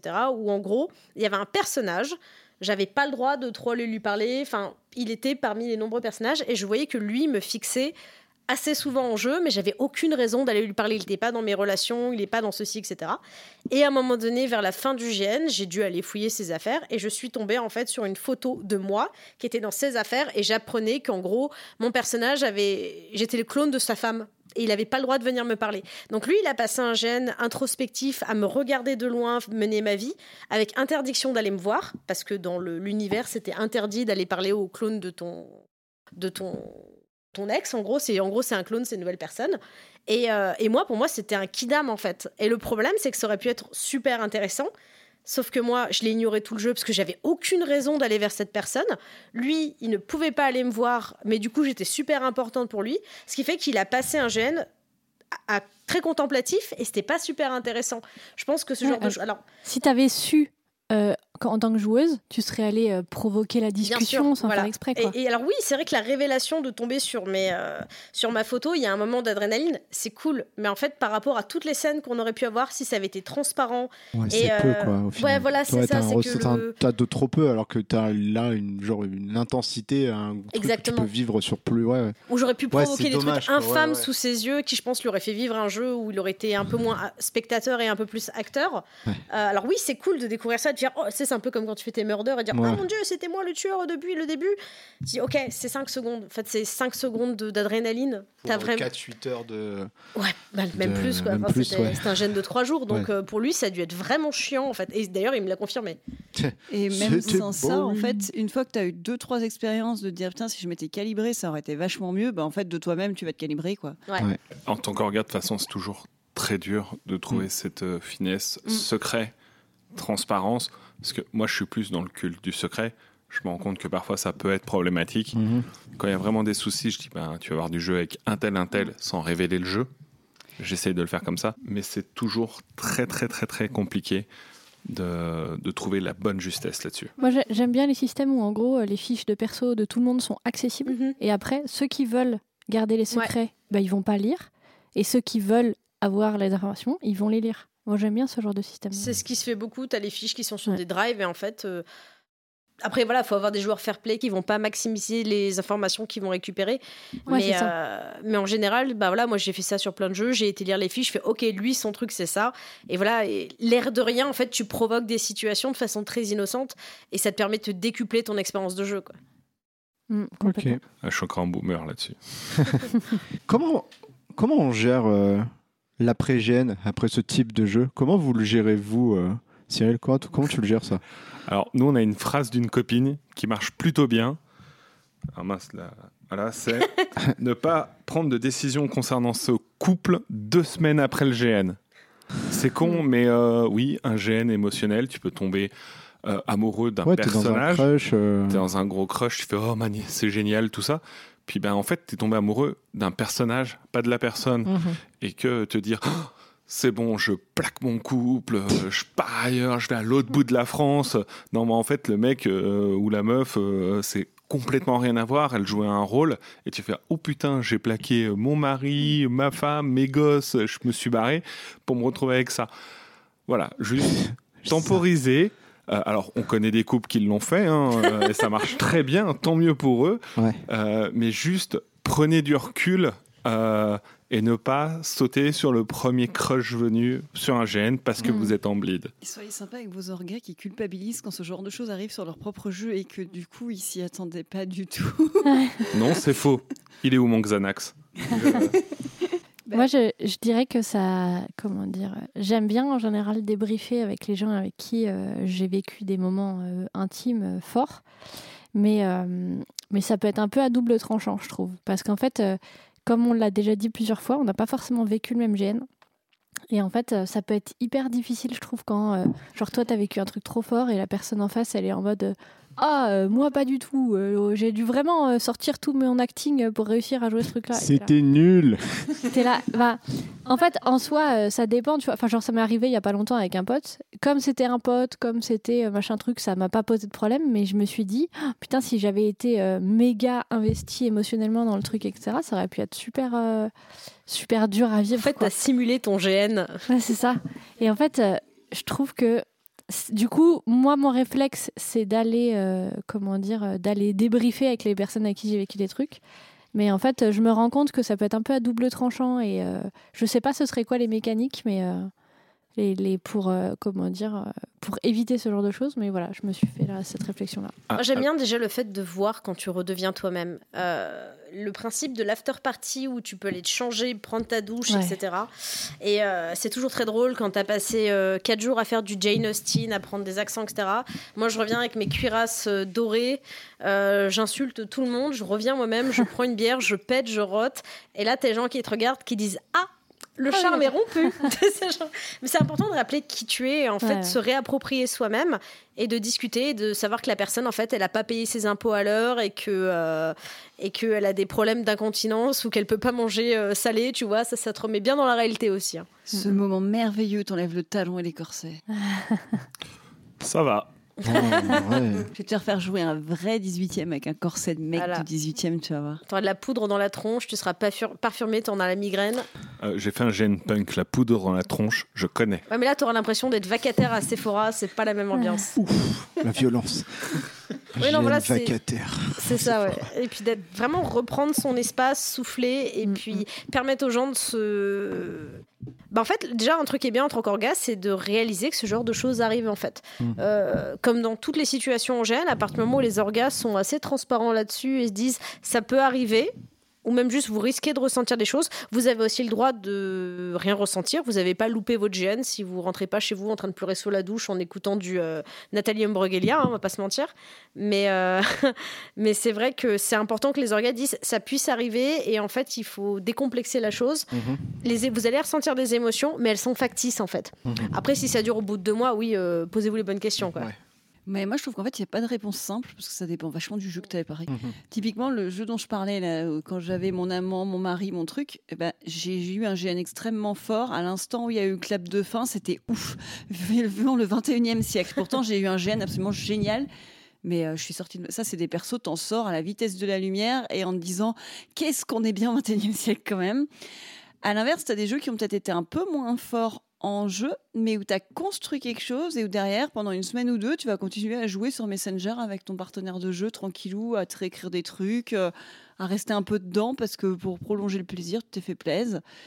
Euh, tu as des jeux où tu as eu des émotions très très fortes et où on a de coucher le soir euh, pendant une semaine, il faut t'en remettre. Et, moi, un des derniers que j'ai joué, bah, bah, globalement, rien que d'y penser et d'entendre la musique de fin, euh, il m'a fallu deux semaines pour pas pleurer. Et ça, ça m'arrive pas souvent. Euh, Ah ouais, non, mais il m'a, il m'a- ce, ce jeu, il- la- fin était vraiment violente euh, émotionnellement par rapport au jeu que j'avais eu avant. Et euh, non, mais en fait, il n'y a pas de gestion type. C'est vraiment en fonction de ce- du jeu, de ce que t'as- toi, tu as ressenti en jeu. Parce que c'est ce que je dis, tu avoir ressenti des trucs très très forts en jeu, mais le perso est tellement différent de toi, ton univers, qu'en fait, tu te dissocies très très vite. À l'inverse, le jeu là dont je parle, c'est un perso. Alors, le caractère n'était pas le mien. Par contre, il y a beaucoup de choses que je retrouvais un peu de moi et où du coup, j'ai pu m'identifier très fort et, euh, et sortir de là en me disant putain, mais le gâchis. Enfin, en jeu, c'était parfait, mais du coup, vraiment, j'ai vécu un deuil pendant 15 jours, quoi. Ce que je comprends, c'est surtout il faut laisser le temps de, on va dire, euh, digérer le truc, quoi. Ne pas réagir à chaud, euh, parce que on est Ouais, dans faut- une config, on est dans un moment de faiblesse, on est aussi, euh, ben, on a surévalué la personne parce qu'on est dans un cadre, elle avait un choix de costume, le cadre était incroyable, l'histoire était, on va dire, sur mesure. Donc, Ouais, euh, puis voilà, faut se rappeler qu'on vit des trucs forts et que et que en fait ça reste ça reste Ah, c'est un hobby. ça reste un ça jeu. hein. reste- voilà, ça reste un hobby puis ça rigoler. reste factice quoi. Et que du coup, il faut Et- le temps de reprendre. euh, Et moi, un truc que je sais vraiment très fort et que j'ai vraiment vécu un GN génial, euh, dans un sens ou dans l'autre, moi je l'écris. Euh, en général, j'écris mon GN aux orgas. Euh, si ça s'y prête, j'écris la suite. Si ça ne s'y prête pas, parce que ça s'est arrêté fort brusquement et de manière traumatique, il n'y a pas de suite. Mais, euh, mais voilà, globalement, moi j'écris beaucoup. En fait, quand j'ai un GN où j'ai besoin d'extérioriser, j'écris. Et euh, Mm. ça, c'est ma méthode à moi, en fait. T'as beaucoup d'ateliers comme ça d'écriture euh, où tu écris la dernière page du journal de ton personnage. En gros, vraiment, ça permet d'avoir une dissociation.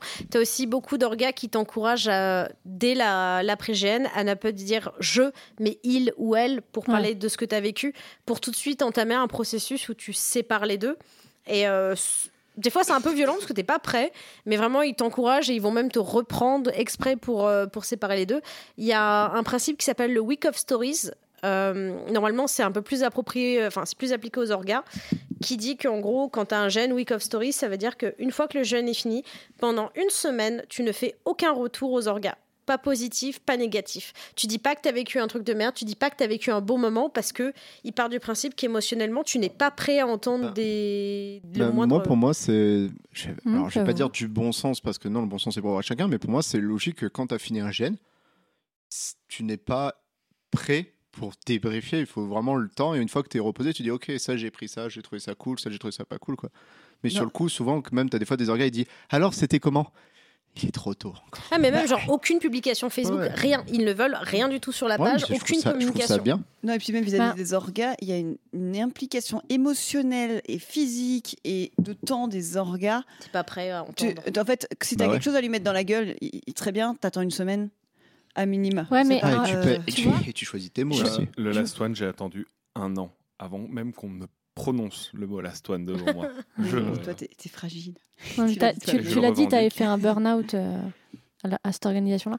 Moi, j'avoue que ça met un, une, un- comment dire. euh, j'ai deux avis quoi sur, sur cette question-là. D'un côté, rationnellement, je trouve ça intéressant parce qu'effectivement, sur le coup, on n'est pas forcément prêt. Puis je pense en tant qu'orga, t'es pas, t'es pas forcément prêt à recevoir le euh, c'était de la merde. Euh, par Tu contre, viens je de me finir de dis. pondre le truc surtout. Je veux dire, à Ouais, la fin du gène, ouais. t'es rincé. Non, non, non, mais je, suis- pas prêt pour qu'on te dise. euh, Mais en même temps, quand tu vis un, un, un blues post-gen euh, qu'on a tous déjà vécu, euh, je pense qu'encore une fois, on fera un épisode dessus. Bah, en fait, je trouve que ça fait du. Enfin, t'as besoin de te raccrocher aussi à, à- aux gens avec qui t'as vécu parce qu'en fait, euh, tout le reste de ta vie. Enfin, je sais pas si vous, enfin, vous avez tous déjà vé- vécu des blues. Je pense euh, tout le reste de ta vie, c'est c'est un peu fade, un peu triste et t'as besoin pour de. toi, hein. Ah ouais, bah moi, franchement, ça me fait ça. En fait, enfin, ma vie de tous les jours, elle est pas fade et triste Ok, ça mais- fait plaisir. quand je suis en quand je suis en blues post GN en fait il y a rien enfin j'ai rien envie de j'ai pas envie de parler à personne qui n'était pas au GN j'ai machin enfin ça peut être euh, Un blues fait, ou un bleed? Parce que c'est pas Un- pareil. je le compte plutôt dans le blues parce que c'est une espèce de mélancolie tu vois c'est pas euh, en mode je suis en PLS et je pleure et je mange plus Après, le bleed, c'est pas plus, forcément ça. hein. Oui, bah, ça oui oui non mais bien sûr mais euh, enfin je, je le vois pas forcément comme un bleed je le vois plutôt comme un blues mais encore une fois on fera un épisode là-dessus parce qu'il y a plein de choses à dire sur le sujet t'es cher en billet de train, cette histoire. et euh, On peut monter. hein. c'est plus que je me dis, enfin voilà, dans ces moments-là, moi j'ai- envie d'échanger et, et ça me fait plaisir de lire les retours des autres, etc. Du coup, je, je sais pas si ça, ça pourrait pas être un peu brutal d'être coupé de ça sans avoir eu le, le- la Mais possibilité. Rien ne t'empêche de parler avec les autres joueurs, en fait. Ouais. C'est Ouais, plus les publications publiques, Ouais. c'est ça non, que et tu- puis, non, non, mais encore une fois, et ça dépend de chacun. Moi, par exemple, il n'y a rien de pire pour moi que les orgas qui t'imposent des ateliers post-GN pour sortir Mm. du GN. Ça, je suis d'accord. Ça, c'est horrible. Par contre, sur- le. C'est quoi un atelier post-GN En fait, un atelier post-GN, justement, c'est euh, quelque chose pour t'aider à sortir du jeu. Jamais Donc, par ça. exemple, tu jettes euh, le le- l'objet emblématique de ton perso, parler de lui en Mm. il et pas en Tu lui jeu. écris une lettre. Tu écris une lettre. Ah bon? Vous voulez pas aller au McDo comme tout le monde? Non, mais. Vous êtes tarés Mais justement, en fait, alors moi, là, ce que je- la bonne solution, je trouve, c'est quand on laisse le choix. Par exemple, il y a pas mal de GN maintenant où euh, ceux qui en ont besoin, ils vont. Ceux qui ont juste envie de discuter entre eux, discutent entre eux. Ou prendre une douche. Ceux qui vont prendre une douche et se coucher, vont prendre une douche et se coucher. Euh, Il y avait un jeune que j'ai fait récemment où ils ont fait une euh, petite, euh, ils ont fait une boom. C'était vraiment on appelle ça une boom vu la musique qui passait, mais c'était des Suisses, c'est pas de leur faute. Mais mais en fait ils, ils ont fait, pardon. Balles Ils- ouais, mais réelles. en attendant, c'est la première fois que je voyais ça. C'est-à-dire qu'en fait, euh, bah, il y avait un endroit où il y avait l'endroit où tu pouvais aller danser, te défouler, l'endroit où tu pouvais discuter, l'endroit où il y avait un atelier où tu pouvais, où tu avais des ateliers et chacun faisait ce qu'il voulait. Et, euh, et du coup, c'est comme ça, ça permet à chacun de faire comme il en a envie, en fait. Je préfère le jacuzzi de Cora. hein, Je... Ouais. bah justement, j'expliquais tout à l'heure, euh, en dehors des micros, que un des principes qu'il y a souvent aussi, c'est le, le fait, une fois que le GN est fini, que les gens puissent s'exprimer sur leurs besoins après. Parce que c'est très difficile quand toi, tu as passé un, un GN de merde, qu'en plus, il y a tout le côté, putain, ça m'a coûté une fortune, Oh, j'ai plus de congés, j'ai claqué mes, GN mon- mes congés pour ça, et qu'en fait, finalement, cette expérience... Elle a, c'est pas juste à passer un mauvais GN, c'est que tu as dépensé de l'argent, ceci, etc. Donc l'échec, en quelque sorte, de, de l'expérience, Ça peut être dur. Ouais, voilà, à un point encore plus dur. Et quand t'entends tout le monde qui s'est amusé, tu te dis mais où est-ce que j'ai merdé? Est-ce que c'est ma faute? Est-ce enfin, Qui a volé mon fun? qui a volé mon fun? Pourquoi mon- il y a que du somme, il y a pas de fun? c'est ça, t'as le seum, t'as pas envie Voilà. d'entendre que les autres soient amusés quand t'as le seum. voilà, et du coup, ce qui est intér- intéressant, c'est de dire aux gens, vous n'êtes pas obligé de participer à, à cette espèce d'émulsion de joie de c'était trop bien, et de permettre aux gens de dire, est-ce que- qu'est-ce que tu veux toi maintenant? Et de faire des cercles. Ouais. Alors évidemment, comme on disait, c'est tu fais pas ça quand tu es 250 personnes, mais euh, jusqu'à 40 personnes, tu peux y arriver, même 50 sans problème, de dire ok, euh, moi c'est ça, je vais aller me doucher, je vais me coucher. Vous me parlez demain matin ou euh, ah bah venez, je bois une bière, je serai posé dehors, etc. N'hésitez pas à en discuter parce qu'on est quand tu vis, enfin la pire, je me rappelle d'un gène qui s'appelait Cirque Noir où justement ils nous ont forcé à faire des ateliers post-gène en groupe de 5 et tu avais des questions de base genre euh, comment vas-tu, est-ce que tu as besoin de quelque chose, raconte une anecdote. Et il y avait une joueuse qui tirait une gueule mais comme une péniche pas possible. Et ça se voyait qu'elle avait passé un mauvais jeu parce que les gènes étaient écrits de façon euh, comment dire pas du tout de façon équilibrée. Et elle elle a dit bah en fait moi je me suis bien fait chier et ça me saoule d'avoir payé 400 balles pour ça parce que c'était totalement euh, pas équitable. Et en fait, je vois tout le monde qui s'éclate depuis tout à l'heure. Et là, je suis vraiment gavée en fait. Moi, j'étais impressionnée qu'elle soit capable d'exprimer ça à voix haute. Parce qu'avec la pression sociale à l'époque, j'aurais dit Ah non, c'était génial. Alors que j'aurais eu un somme monstrueux. Et cette capacité à dire en fait, non, j'ai pas besoin de ça, j'ai pas envie de ça, et de se lever et partir. Bah, en fait, c'est vachement bien de penser à sa propre santé mentale, en Bah ouais. fait. Ouais, mais après, tu vois, moi je me dis, du... je pense que le, le mieux dans ce genre de situation, c'est que les orgas, ils gèrent pas le truc, parce qu'en fait, ça, ça se fait naturellement. Quand t'as pas envie de parler aux gens à la fin du GN, bah, en fait, tu vas dans ton coin. Et puis, euh, enfin, moi, je, je, je me vu de cas de gens qui sont venus euh, imposer un débrief s'il y avait pas de. si c'est pas fait pour les orgas, en fait. Ouais, mais la pression sociale, tu vois, c'est c'est ça aussi. C'est quand on dit qu'il faut y aller. Bah, si, si les orgas organisent un truc, ouais. Mais si c'est juste la fin du GN Mm. et puis il y, a- y a rien qui est géré officiellement, bah, ça se fait un peu naturellement, quoi. Ouais, mais il y a des fois où il y a des gens qui ont besoin de, de ça. Donc en fait, pour moi, les orgas, il faut qu'ils organisent un truc, mais qui soit pas obligatoire. Ouais, Et clairement qu'ils le disent. euh, Moi, le, sur le gène dont je parlais tout à l'heure, où ils ont fait la boum, ben, en fait, c'était très bienveillant. Et du coup, ils, c'était, personne se sentait obligé d'aller faire les ateliers. Personne, enfin, moi, je l'ai, je l'ai pas du tout vécu. J'ai vraiment vécu comme vous faites ce que vous voulez. Euh, si tu as envie de faire euh, l'atelier, ben, tu fais l'atelier. Si tu as envie de faire autre chose, tu fais autre chose. Si tu as envie d'être couché. Et du coup, quand c'est amené comme ça, parce qu'il y en a qui ont besoin, il y, a- il y a des gens qui ont besoin de se, de se sortir de leur jeu tout de suite, d'autres non. Mais euh, du coup, ça, ça dépend vraiment. quoi.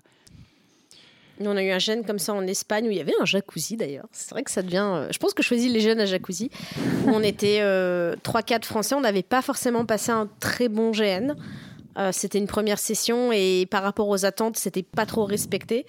Et on s'est mis dehors euh, en mode on s'est gêné, c'est fini, on va souffler, etc. Et ils viennent nous voir et dire Ah, il y, a une grosse réunion débrief si vous voulez. Ok. Deux minutes après. Ah, il y a la réunion débrief si vous voulez. Ouais, ouais, mais on, on vient pas, etc. Huit fois, on nous l'a dit. Au bout d'un moment, on était se changer, on s'est mis en mode bain et on s'est mis avec des bières dans le jacuzzi en mode. En fait, ça nous a gavé encore plus encore. Ouais, fait, euh, en fait, c'est- tu sentais que c'est genre, mais vraiment, il y a tout le monde, c'est génial. Non, non, c'est pas génial. Je, je pense clairement que quand tu forces le euh, comment dire euh, le le débrief de quelqu'un Mhm. qui est en train d'avoir le seum, ça peut faire pire parce qu'en fait, tu es en train de je pense que la personne elle enfin moi ça me fait ça quand j'ai le seum, j'essaye de me protéger de mon émotion de seum parce qu'en fait si elle euh, si je la laisse prendre la place, c'est ça Ouais. prend des proportions compliquées, j'ai du mal à m'en remettre alors que je peux juste la la gérer tranquillement, la laisser partir. Si on me force à le dire, eh ben en fait là ça peut prendre enfin je pense qu'il faut vraiment foutre la paix aux gens qui n'ont pas envie de parler quoi. Alors, niveau somme, j'ai un gène où j'ai vraiment eu le somme. Euh, j'ai analysé pourquoi. hein. Je reçois toujours un mail tous les 5-6 mois des orgas parce qu'ils rééditent euh, une sorte de retrouvaille tous les 5-6 mois depuis 3 ans. Mais c'est si t'as Voilà. ouais, t'avais- Je l'ai mis en spam, hein, mais euh, T'as vécu un GN mauvais et tous les 5-6 mois ils te remettent ça sur le Tu, tapis. il te rappelle qu'il existe ce GN. Et que tout le monde a vécu des trucs incroyables parce qu'ils ont tous envie de se connecter. Tout le monde. Non, il y en a un qui n'a pas vécu un truc cool. Le village Ah, ça irréductible. doit être insupportable. Franchement, faut pas faire ça. Ah, mais c'est même dingue de faire ça, je veux dire. euh, tous les 5 Ouais. mois, la réunion des anciens de la première session. Ah, il y en a plein qui sont aussi des. euh, êtes- L'espèce de. de- bah, on parlait de sororité, de fraternité. Il y a des gens qui ont vécu des expériences. Nous, on avait fait ça sur 4 Lux de plus, où on faisait des espèces d'enfants tribaux et tout. Et c'est vrai qu'on a tellement vécu une session euh, assez impressionnante où, pour le coup, les ateliers ont bien marché. On a vraiment eu ce côté. euh, on est vraiment une tribu. Quand on se croise sur euh, d'autres gènes, on a encore. Vous avez euh, les se- tatouages Ouais, et ouais, tout, ouais, ce c'est- genre Mais on se fait encore le, le- le signe et tout, quoi. le logo Draconis, que, Ouais. donc, qui est derrière Cora, des joueurs ont des polos, enfin des teddy. Quand ils savent qu'ils vont me voir, enfin c'est souvent, ils portent le teddy. Je te jure, je suis prêt à chialer à chaque fois que je les vois avec le teddy. Ils me vendent du rêve, ces joueurs. Ça se trouve, il y a quelqu'un qui dit Putain, passé Polo, qui a passé un gène de En merde. plus, il gratte. Au final, je me rends compte qu'on a dérivé du sujet du jeu intime pour aller juste vers, la, vers le jeu. euh. Ouais, non, mais on Comment est sur on le, on est sur le post-GN, post GN. Et en fait, je trouve ça intéressant de voir, euh, parce que je, je venais quelque part avec cette remarque. hein. C'est intéressant de voir comme en fait euh, pas euh, le, le jeu intime est vraiment, euh, comment dire, euh, très, très, très lié juste à, euh, à ton GN, à ta vie, quoi. Parce qu'en fait, on parle de comment on gère l'intime en jeu, bah en fait après, euh, on, en fait, on, on parle juste de comment tu vis ton GN à la fin. En fait, je trouve que c'est juste la preuve que c'est très lié aux émotions parce qu'en fait, on y vient naturellement. Quand on, quand, voilà, bon bref, c'est tout. Puis tout à l'heure, tu vois, on disait que l'intime c'était aussi des jeux d'amitié. Bah n'empêche Ouais. que quand tu joues à un groupe de potes et que t'arrives pas à t'inclure à ce groupe de potes pendant le GN Bah, et que justement quand tout le monde se revoit, c'est genre oh les copains et que toi t'as passé un GN de merde, bah ton post-jeu il est pas bon en fait. Mm. T'as pas vécu Ouais, ce moment de sororité, de co- connivence que tout le monde a eu et toi t'étais euh, le cousin ringard euh, dans un coin de pièce et ça a pas marché. Ouais, moi, ça m'est arrivé sur un GN euh, où mon personnage s'est retrouvé vraiment profondément exclu et où je l'avais joué que avec des potes. C'était un tout petit GN euh, et c'était que des potes. Il y avait juste un gars qu'on connaissait pas. Euh, et ben en fait, euh, du coup, dès que les potes ils se voient, ils parlent de ce GN en mode ah là là, c'était trop bien. Je déteste ce moment-là à chaque fois. Je- je- bon, ils le savent maintenant hein, que j'ai passé un mauvais GN. J'ai pas envie de parler de ce GN, mais euh, mais voilà quoi. Du coup, c'était euh, Mm. c'est rude quoi quand ça arrive. Bon, on fait un peu les aigris et les tristounes là, mais Bon, c'est bon, on aime, hein. Ouais, alors Quand même. on a bien retourné le seum, on peut passer à la prochaine question. Ah, on en a parlé. Ça change quelque chose pour vous de jouer avec euh, un inconnu ou un proche? On en a un petit peu discuté, on a fait pas mal euh, euh, allusion dans, pendant les- l'épisode. Et là, on peut enfin poser la question. C'est plus facile avec un inconnu ou avec un proche? Mille fois plus facile avec un inconnu pour moi. Ok, Ouais, clairement. La Pareil. même. ok, Moi, ça dépend. ça dépend. En fait, euh, les relations, euh, si c'est vraiment avec quelqu'un de proche, je prends, euh, j'ai une collègue de boulot avec laquelle je joue énormément. Je peux plus faire de romance avec elle parce qu'on se voit au boulot, quoi. Enfin, Ouais. c'est chelou et dit déjà, pam, au café. c'est ça. Tu fais non, mais moi j'ai besoin de sortir. Alors la dernière romance qu'on nous a collé ensemble, on a fini poteau, quoi. C'est ouais, on est bro, on est bro, ça va. Une romance. Mais euh, Camille, qui a fait ça sur euh, l'invitation, euh, m'a mis en couple avec euh, ce que j'appellerais ma petite sœur. Ouh. Ouais, on a passé des heures à en parler de savoir si c'était possible. Et au final, ben, vu que l'affection n'est pas feinte, parce que enfin, je l'aime d'amour, cette petite bouille de meuf, euh, ben, Heureusement que je suis pas jalouse. C'est bon, toi tu fais des trucs lesbiens à côté donc. euh, Mais euh, ce que je veux dire, c'est que ben, la romance, elle n'était pas feinte. Enfin, je l'aimais vraiment. Elle, enfin, on a kiffé. Et tout ce qu'elle m'a dit, tout ce qu'elle m'a mis dans la gueule, tu fais ouf, ça fait vraiment mal. Et Mm. quand elle arrive à la fin du jeu et qu'elle m'a fait bière, je fais ouais, bière. Et du coup, mais il n'y a pas eu d'ambiguïté ou quoi que ce soit. Et ça a été vraiment très très fort. Donc c'est ce côté-là où ben, moi j'ai kiffé jouer avec quelqu'un de proche. Mais habituellement, je préfère une inconnue pour aussi la découverte et. C'était la qualité l'affiche, l'écriture, tout ça. C'est c'est là où j'allais y venir, c'est que moi je dirais qu'il y, a, euh, il y a trois phases. Il y a soit je préfère jouer avec un inconnu qu'avec un, quelqu'un que je connais. Si ça doit être avec quelqu'un que je connais, il faut que ce soit vraiment quelqu'un que je connaisse hyper bien. Et là je pense que je peux le jouer. Mais si c'est quelqu'un que je connais, euh, genre comme ça, ce serait un peu bizarre, tu vois. Je, je pense que je serais pas aussi à l'aise. Je pense que genre avec Isobel, je pourrais jouer une romance. Parce que euh, je la connais tellement bien, on est tellement euh, en jeu. Je, je ne suis même pas étonné, tu vois. Non, non, mais c'est-à-dire que je ne ressentirais pas les mêmes choses parce que euh, parce que c'est. Ah, ah, peut-être avec toi, je jouer Merci. une- une Je commence à être vexée. Euh, mais je pense qu'il y a, ouais, il y a- en fait, il faut, il faut un, enfin, en fait, soit il faut vraiment être très très proche, soit il faut euh, être, euh, voilà, être pas, enfin, qu'on se connaisse comme ça, parce que de fait, toi et moi, on, on se connaît comme Ouais, ça. on se connaît, ouais.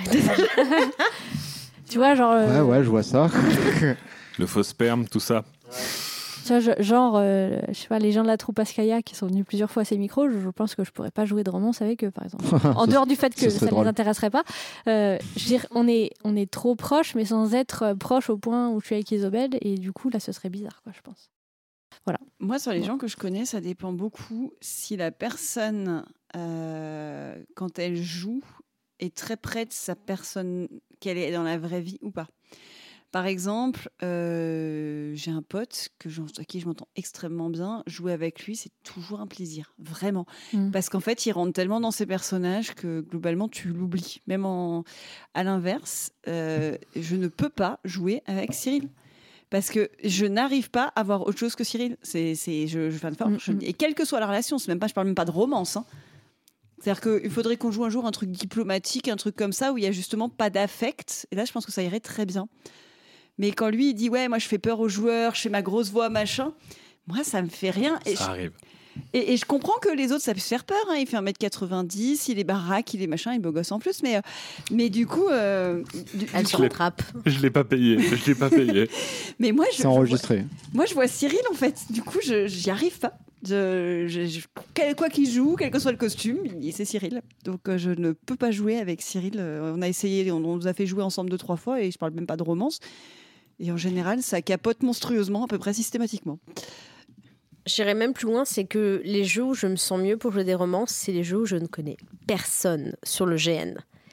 Euh, je me sens vraiment bien, mais quand ce sont des, des inconnus complets qui m'ont pas Mhm. vu sur d'autres rôles et qui surtout sont pas des gens que je risque de croiser dans mon cercle d'amis, parce que là je peux vraiment y aller à fond et faire du truc de dingue Mhm. et pas. En fait, c'est con, mais j'ai beau en avoir fait facilement 150 maintenant, j'ai toujours cette espèce de micro pression sociale du Mhm. est-ce qu'on va pas te prendre pour un taré alors que tu respectes ce pourquoi t'es venu. En fait, t'es venu pour ça, t'as signé pour ça.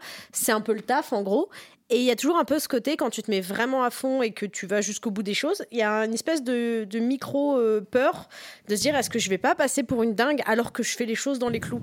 Et en fait, je me sens beaucoup mieux de jouer ce type de jeu avec des quasi étrangers ou bien des joueurs que je croise vraiment une fois tous les 2-3 ans qui sont à l'autre bout du pays que je vais pas croiser dans un bar de GNiste ou sur un, truc comme ça à la dernière minute.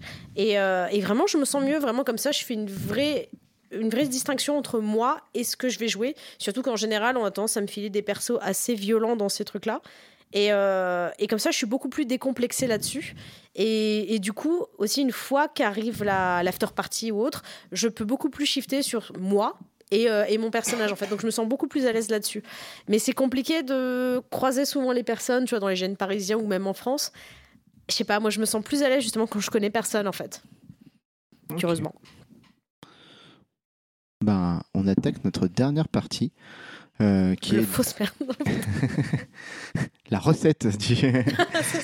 Euh, donc découvrir le jeu intime. Euh, quand on en parle autour de nous, je sais pas, vous avez plusieurs peut-être cercles de génistes différents qui mélangent à la fois le romanesque et le subtil Medbourg.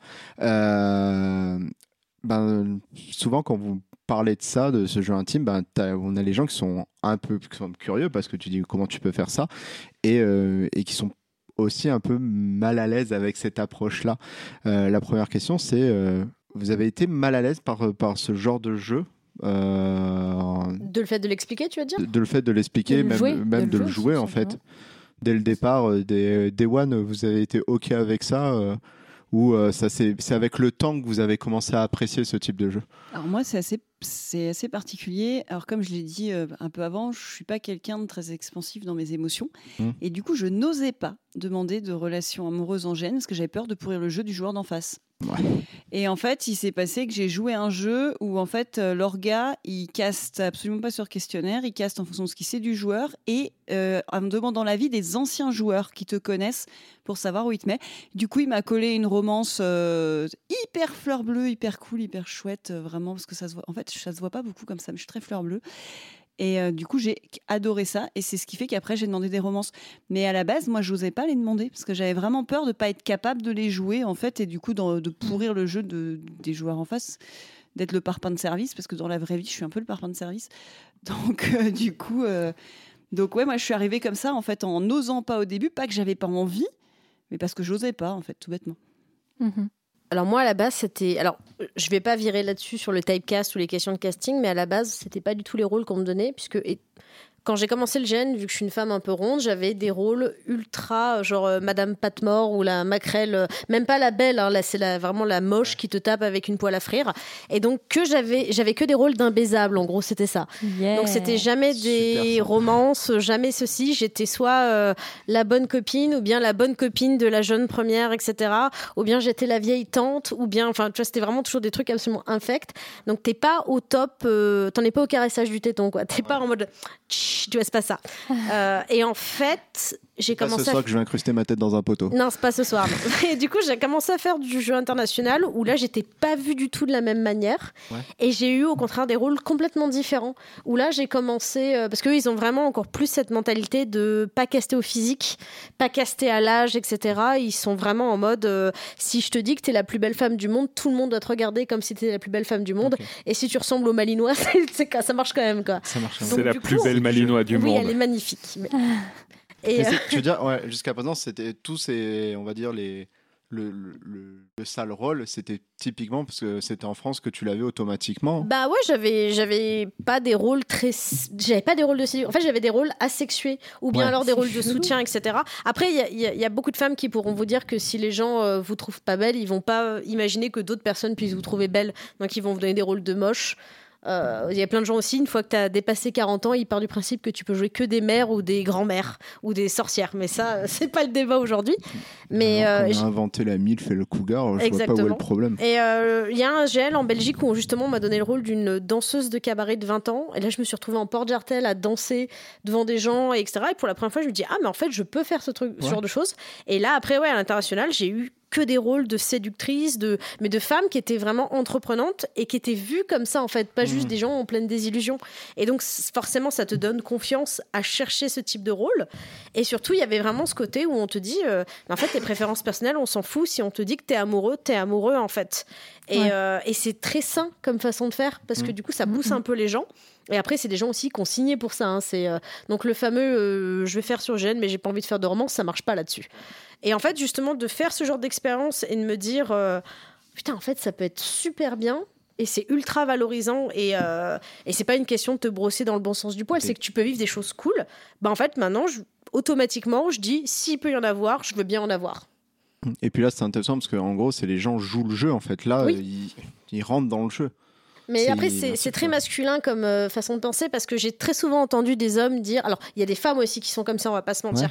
Mais très souvent, j'ai entendu des hommes dire euh, Putain, celle qui faisait ma femme, elle était vraiment moche. Mais en fait, mec, tu t'es pas demandé à quoi tu ressembles. Ouais, et c'est vrai, Qu'est-ce qu'elle a pensé en fait J'en avais parlé dans ma vidéo là-dessus parce que moi, j'avais un pote vraiment qui était comme ça, genre Putain, ouais, franchement, euh, celle qui joue ma femme, c'est un, c'est un laidron. Mais t'es t'es pas obligé de la quéquette après, en fait. Hein. Ouais, tu fais un jeu. pendant 48 C'est heures. un hein. personnage. Voilà. C'est ce que je dis, c'est Puis, que- remets-toi aussi sur tes standards de beauté. euh, Voilà, Georges et- Clooney. euh. Et puis tous les mecs aussi qui font les seigneurs de guerre et qui n'ont pas de charisme, c'est la même chose. tu Ah, vois, c'est donc, là, euh, c'est l'enfer. Ça, c'est voilà. le problème du Medbourg. hein. Donc si je peux partir du principe que tu as du charisme, tu peux partir du postulat que fou amoureux de moi euh, pendant 48 heures, c'est tout ce que je te demande. T'es pas obligé de me présenter à ta mère à la fin. quoi. c'est Didier colle des post-it, tu sais. Donc ouais, maintenant, maintenant c'est vraiment un jeu que je recherche. Mais euh, pendant très longtemps, je me suis dit ah non, c'est pas pour moi parce que c'était associé à quelque chose de très, à du rejet en fait finalement. Donc euh, donc euh, j'avais pas besoin de ça quoi. Euh, Alors moi, j'ai, comme je disais, hein, j'ai commencé euh, il y a beaucoup trop de temps maintenant. Ça n'existait pas le gène euh, à chouine et à romance. Je suis À, venu à la française. à la française. Euh, non, non, moi je suis venu euh, à partir du Dormstrang 2, donc il y a 12 ans, 13 ans. Et c'était très dur à euh, calibrer pour moi au départ. J'ai eu deux, trois petits moments cringe. Euh, la joueuse avec qui je m'entendais bien, qui commence à se poser sur mes cuisses. J'ai fait What? Il y a eu deux, trois moments comme ça. euh, Calibrage, tout ça. Calibration. Calibration, euh, consentement. Euh, Il y a eu sur une scène de striptease où j'ai eu le droit à un lap dance, mais je m'y attendais pas. C'était très dur. Plaisant, mais très dur. Toujours sur un gène Harry Potter, ça? Non, non. Ce que j'allais dire, il va falloir quand même que je revoie l'univers. hein. Voilà, non, mais. euh, C'est à beau ça- bâton. Non. Euh, beau bâton, il n'y a pas ça. Je me rappelle pas de ça. Il y avait peut-être un beau bâton, mais c'est pas ça. Non, mais euh, ce que je veux dire, c'est que ça m'est déjà arrivé. c'est- Ça a été très compliqué euh, au- à la base pour moi de cadrer. Mais maintenant que j'arrive à cadrer et que je sais ce que je veux, euh, c'est beaucoup plus facile et euh, j'arrive à. Bah, on me file beaucoup de jeux de romance parce que j'adore ça et c'est super bien. C'est vachement bien, je trouve, de tomber sur quelqu'un qui met un cadre. Moi, je trouve que c'est très inquiétant. Les bon, on verra au fur et à mesure. Ah non, non, non, ça, moi, je veux pas. Moi, je veux quelqu'un qui me dise clairement non sur telle chose, voire éventuellement qui revienne pendant le jeu dire ah bah finalement je me sens quand même à l'aise donc je veux bien ça plutôt que de ouais tu sais quoi on voit au fur et à mesure non le fur et à mesure est trop dangereux T'inquiète pas, j'ai 20 ans de gêne. oui Mais pire. en fait, c'est pas ça, c'est que. j'ai fait la enfin, faille Ah putain, je l'ai entendu aussi celle-là. On vient de se fâcher avec 90% des, de l'audience du podcast. Euh, mais ça m'est déjà arrivé où en fait, euh, je connaissais bien la joueuse, on s'entendait bien, et euh, bah, on est parti, on a commencé notre romance. Enfin, c'était compliqué. On se met enfin ensemble, on s'assoit dans l'herbe, et là, elle s'assoit, se met sa tête sur mes genoux, tout ça. Je fais, mais, mais, mais j'ai pas demandé ça en fait. Et enfin, pour moi, c'est très dur. Elle, elle l'a pas vu, parce que c'était dans son jeu, c'était normal. On joue en 1789. Ouais, j'ai fait non. Déjà, historiquement, je suis pas sûr que ça se faisait vraiment en public. Tout ça, enfin, j'étais vraiment pas à l'aise. Euh, j'ai du mal à mettre le doigt dessus au départ. Euh, en plus, je suis très complexé de mon corps et enfin trop tactile avec quelqu'un. Enfin, ça a été très dur. Ça doit faire bizarre aussi que ce soit un mec qui parle de ça. Non, Donc, c'est souvent c'est c'est hommes d'ailleurs qui parlent de ça. euh, voilà. Non, mais c'est, enfin, ça a été euh, très très dur euh, de l'acceptation de ce regard-là de différentes personnes. Pareil, on a fait un GN euh, qui était excellent, qui était l'Agora, où je jouais euh, un lutteur corinthien euh, torse nu devant 150 joueurs. Là, tu t'es ouin. Ouais, je me suis loin, bien mais- loin. Est-ce que c'était de l'huile d'olive? C'est très important. C'était de l'huile d'olive, je, je pense. En fait, ce qui s'est passé, c'est qu'on faisait des combats, donc euh, torse nu devant tout le monde. Très difficile pour moi de me mettre torse nu devant tout le monde, c'était déjà un challenge en soi. Mhm. Bon, après, euh, les combats, euh, j'ai un grand gabarit, je sais me battre. J'arrivais bien les combats. Euh, je sors du. Enfin, c'était un bon moment où, où tu es acclamé, applaudi, ça fait plaisir. Au moment où je sortais du terrain, je suis retombé sur une copine, les mains pleines d'huile, qui fait Oh, je l'ai pas eu, lui Avec un regard très lubrique, parce que c'était son rôle. Mais moi, je me suis retrouvé garçon de 4 ans à faire Non, pas madame Enfin, Ne c'était me très, dur. pas. Et, et c'est très dur au départ de pointer ces choses-là, surtout quand tu es un homme et que tu dis bah normalement non, je suis un bonhomme. T'as- C'est à Mhm. moi de présenter.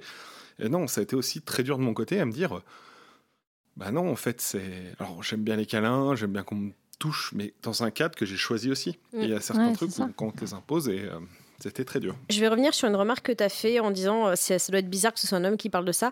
J'ai réalisé une vidéo sur les romances en Mhm. GN. C'est vrai. C'est la dernière que j'ai faite d'ailleurs avant de disparaître. Euh, et en fait, la majeure euh, partie des réponses que j'ai eues, c'était de la part de joueurs en fait, qui disaient qu'ils étaient extrêmement mal à l'aise avec ça. Et pour une raison aussi dont on n'a pas forcément euh, parlé, parce qu'on partirait sans doute sur une tangente, c'est que depuis MeToo, forcément, il y a aussi des gens qui ont, bah, c'est le fameux euh, j'ai peur d'aller vers les femmes parce que. Et euh, et il y en a plein qui disaient mais moi j'aimerais bien jouer, mais j'ai vraiment peur de mettre la personne mal à l'aise ou d'aller dans une direction qui est pas la bonne et, euh, et de me retrouver avec un scandale, etc. Et, euh, et en fait, on faut faire comprendre aux gens que non, tu peux jouer des choses très fortes sur des thématiques très difficiles, mais à partir du moment où c'est comme tout, il y a de la discussion, il y a de la calibration. du Ouais. consentement, tu peux aller très loin et tout le monde repart chez soi heureux. Mais souvent, c'est les hommes qui sont le plus mal à l'aise là-dessus parce que, parce que on va pas se mentir, euh, on est des géanistes, on n'était pas exactement toujours les plus populaires non plus euh, au lycée, hein, on passe, à part quelques-uns euh, d'entre nous. Après, Mais ap- vas-y. après, moi, je vois un autre truc aussi euh, parmi nos connaissances à qui on a eu l'occasion de. Enfin, qui, moi, j'ai eu l'occasion notamment de parler euh, du fait que j'adore faire des romances et j'adore faire des trucs comme ça. Euh, en fait, la plupart des gens qui sont vraiment à dire Ah, moi, je pourrais pas faire ça, etc., c'est euh, presque toujours des mecs. C'est Mm. très rarement des meufs et c'est pas toujours pour des raisons de MeToo. Je pense qu'il y a aussi. euh, ça, on va rentrer dans les débats politiques, mais je pense qu'on est dans une société qui apprend pas aux mecs qu'ils ont le droit d'aimer les romances, euh, de- d'exprimer des émotions, etc. Et du coup, je pense que ça les ça, ça leur fait peur de se mettre dans une dans une alors déjà dans les trucs qui les intéressent pas parce qu'on parce que c'est pas ce qu'on leur a inculqué euh, quand ils étaient enfants. hein. Moi, j'ai été euh, nourrie aux histoires euh, fleurs bleues, donc forcément, bah, je kiffe faire ça en gêne après. Et je pense qu'il y en a aussi beaucoup qui sont pas à l'aise avec le fait d'exprimer des émotions parce qu'ils sont de base dans leur vie réelle et c'est ce que je constate c'est les gens qui disent qu'ils sont qui seraient pas à l'aise à jouer à jouer des trucs trop intimes des trucs trop émotionnels c'est des gens qui dans leur vie euh, réelle sont pas à l'aise à exprimer leurs émotions euh, machin euh. donc je, pe- je pense qu'il y a aussi un des, ouais, des gens qui sortiraient trop de leur zone de confort de ce qu'on leur a inculqué quoi C'est aussi pour ça que c'est important de faire comprendre que tu peux jouer des relations super fortes, genre bah, deux mecs qui sont dans une tranchée, qui sont des camarades de guerre. Mm. C'est quelque chose de super. C'est une bonne introduction en fait à, à libérer ses, ses émotions, de jouer des camarades de guerre, Ouais. vraiment des potes. euh, ça aide de jouer le couple politique aussi, vraiment à la le, le- le couple qui est marié, qui a des responsabilités à prendre, qui a un soutien silencieux l'un pour l'autre, qui est pas forcément passionnel ou qui est c'est genre ça fait 30 ans qu'on a été mariés, on a eu des enfants, on se voit vieillir ensemble on a des grosses responsabilités. T'es pas obligé de le jouer fleur bleue, mais juste jouer déjà des couples qui se soutiennent. Mm. euh, c'est une bonne introduction à ce type de, de jeu en fait, d'avoir justement ce soutien silencieux dans la pièce quand rien ne va. C'est et t'es t'es pas obligé de, de briser la barrière physique ou même euh, de dire des belles choses, juste de jouer deux personnes qui sont importantes l'une pour l'autre, peu importe le contexte familial, amoureux, etc. Euh, je trouve que souvent les gens qui débutent par ça, ça leur donne un peu plus confiance en fait de faire autre chose après. Mm, mm. tout à fait Euh, Qu'est-ce que vous conseillez pour euh, se sentir plus à l'aise dans ce type de Merde. jeu? Euh, moi, après, c'est une responsabilité d'orga. On évite de mettre deux très jeunes joueurs pour leur première romance en même temps. Donc, euh, c'est pas mal d'avoir un, joueur un peu expérimenté en face. Ouais. Alors, c'est moi, ça m'est arrivé. C'est possible que le joueur expérimenté, du coup, il kiffe un peu moins. Des fois, c'est pas le cas. C'est-à-dire que des fois, tu as des jeunes joueurs qui sont extraordinaires dès la première fois. D'avoir un joueur ou une joueuse qui est safe, en fait. C'est-à-dire euh, quelqu'un qui va aller spontanément euh, te, aller voir le, le jeune joueur pour. euh, et quand on dit jeune joueur, euh, enfin, nous, dans le romanesque, j'ai l'impression que c'est quand même assez acté que quand on a des gens qui ont fait 15 ans de Medbourg et qui font leur premier romanesque, on, a, on, va très vite appeler ça un jeune joueur. Ouais, et- ça, moi, ça me paraît convenable. C'est un style de fait- jeune différent. Surtout que dans les questionnaires, on le dit, vous avez joué combien de GN et quel type de GN. Et si la personne nous dit, ben, c'est la première fois que je m'inscris en romanesque, fait qu'en fait, du coup, on va, va l'accompagner comme quelqu'un qui en a jamais fait tout court, tout simplement, parce que c'est pas les mêmes codes. Et il y a un truc, alors là, moi, c'est plus pour les orgas, euh, qu'on oublie assez fréquemment, et pour en avoir discuté avec, euh, avec eux, euh, c'est un problème. On a un gros souci d'hétéronormativité. C'est-à-dire qu'en fait, quand tu as des potes qui sont joueurs et qui sont gays ou des joueuses lesbiennes, et ben en fait, elles ont beaucoup de mal à trouver des, des relations amoureuses en fait où elles puissent s'identifier, elles vivent vraiment. Moi, j'ai même des joueurs qui, enfin des, des potes qui ont pratiquement arrêté le GN ou qui en jouent vraiment que des particuliers, par exemple le JAL euh, récemment pour certains, parce qu'ils savent que là, ils vont pouvoir jouer dans leur euh, Jal, c'est Just a Little Loving. oui, pour ceux qui- Just a Little Lovin qui joue dans le, c'est dans le SIDA dans les années 80, euh, la communauté gay. Donc, euh, donc en fait, ça c'est aussi un truc auquel il faut qu'on pense nous en tant qu'orga d'être capable de dire mais en fait euh, hétéro même parce que même sur du, du, du romanesque historique tu peux mettre hein, des relations homo euh, et qu'en plus elles sont hyper fortes celles-là parce Bah ouais. qu'elles sont interdites euh, elles sont pas dites elles sont pas enfin moi j'ai fait jouer à une copine lesbienne euh, une relation interdite où la personne en face, c'était deux, deux copines de couvent. Il y en a une qui était ultra cato et l'autre qui, est, euh, qui la regardait avec les yeux de l'amour en étant ultra cato. Et du coup, ça ne pouvait pas se dire. Eh ben, a priori, elle l'a très très bien vécu. Elle a eu un super jeu. Donc après, moi, je pense qu'il faut aussi, en tant qu'orga, qu'on pense un peu des fois nos relations de manière à pouvoir inclure des nouveaux joueurs euh, et avoir que tout le monde puisse jouer les relations amoureuses Mm. qu'il a envie de jouer. Moi, à titre perso, les jouer, que ce soit une relation hétéro-homo, j'arrive à jouer les deux, je m'éclate dans les deux, mais je comprends qu'une personne homo, elle n'ait pas forcément envie de jouer une, une relation hétéro. Quoi. Ouais, clairement. Et euh, je rajouterais pour ce que les organes ont à faire, je pense que c- on en a déjà parlé, mais faire attention à ce que ton, à ce que le jeu d'un des deux joueurs ne dépende pas Ah ouais. de la relation, parce qu'en fait, je pense que ça met aussi une pression, quoi, Mm. pour des gens qui sont pas forcément à l'aise de se dire, euh, ok, il va falloir que je le joue à fond parce que la personne en face, machin. Je pense que c'est difficile d'être à l'aise dans ces conditions-là pour euh, débuter le truc. Je pense que c'est plus intéressant quand tu peux tester un petit peu, enfin quand on, quand on te donne l'occasion d'avoir un personnage euh, ou que tu le crées toi-même, hein, parce qu'on a parlé beaucoup de romanesque, mais euh, l'intimité, euh, c'est moi les premières les premiers les premières relations de jeu intimes que j'ai eues, c'était genre à Candoria, tu vois, et on a fait juste, c'est nous qui créons de berceau, bah on crée de l'intimité et puis voilà quoi. Et du coup, l'important, je pense, c'est que au début tu puisses jouer ça, mais jouer autre chose aussi pour aborder le truc tranquillement, petit à petit, sans qu'il y ait de pression. Ça, en tant qu'auteur de jeu, parce qu'en fait, quand on dit Mhm. orga, c'est quand même vachement large, mais en tant qu'auteur ou autrice de jeu, Ouais. c'est quelque chose euh, que tu apprends. C'est-à-dire qu'en général, tu écris tes premiers rôles et il y en a qui vont essuyer les plâtres en disant bah, en fait, ça, ça n'a pas marché, du coup, j'ai rien eu à faire. Donc, le jeu suivant, euh, globalement, tu vas essayer d'équilibrer tes Mhm. personnages. Voir Ouais, la session suivante de ton GN que tu viens de faire où il y a eu des gros ratés, tu vas rééquilibrer tes persos. Donc ça, c'est vraiment un apprentissage que tu fais toi en tant qu'autrice ou auteur de GN, c'est-à-dire d'apprendre à équilibrer des personnages. C'est pas facile. hein.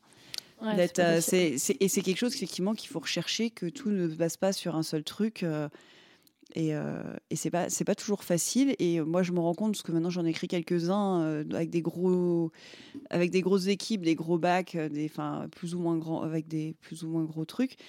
Bah en fait, tu l'apprends petit à petit à équilibrer tes jeux. Globalement, la première session de ton premier GN que tu vas écrire, elle va être vachement moins bien à bout. Enfin, je veux dire, le Last One, alors Cyril l'a très très mal vécu d'un point de vue technique. D'un point de vue scénaristique, on a eu un, on a eu un groupe qui était un- de cinq joueurs qui était un tout petit peu moins bien loti que les autres. Globalement, tout le reste du jeu, il n'y a pas eu vraiment de pro. Enfin, les, les persos ont, tourné très bien. Donc en fait, et c'était notre deuxième expérience ensemble. On avait fait trois Salem avant, on avait rééquilibré tous nos persos, on avait réécrit quasi tous nos persos entre la session 1 et la session 2 du Salem. Et euh, du coup, en fait, tu apprends. Tu apprends à équilibrer des personnages, à avoir une très forte renonce, mais d'autres trucs à côté. Mais ça, c'est quelque chose en tant qu'orga qu'il faut que tu cherches, mais qui s'apprend en fait. Et pensez aussi aux relations pour les personnages plus âgés. C'est vrai que souvent, t'en as marre quand c'est. euh, ah, t'en as marre de jouer des jeunes premières, toi aussi. Des amours de vieux, c'est beau. Ouais. C'est Tu bon. fasses jouer l'invite. J'ai pas le temps. Euh, je la rejoins un petit peu. Euh, alors moi, c'est vrai qu'en en ce moment, quand j'ai une romance, c'est soit avec une très très vieille joueuse, enfin une vieille briscard du jeu, et du coup, on se lâche un peu plus. Et j'ai souvent encadré des jeunes joueurs, des jeunes joueuses dans les romances. Tu l'appréhendes pas de la même manière, mais c'est toujours très intéressant de pouvoir euh, amener le joueur ou la joueuse à avoir un échantillon du panel amoureux que tu peux Mm. avoir en jeu, tout en, en surveillant en fait quand la personne en face, tu sens qu'elle est pas bien, tu vas peut-être prendre un peu de recul, tu vas lui dire hors jeu, ça va, tu veux qu'on continue, enfin, ça permet d'avoir cette euh, ce liant pour ne pas lui faire peur, mais qu'elle puisse le jouer à fond. C'est la- l'avantage d'avoir un joueur ou une joueuse expérimentée avec un jeune joueur. Et je dirais aussi des jeux courts. Essayer des jeux courts avec Mhm. un orga. Euh, je pense par exemple à Régression euh, d'Anthony Labougli, euh, Braquage de Jérôme Fourage. Huntsville, Huntsville. Alors je l'ai pas joué celui-là, donc je je sais bientôt.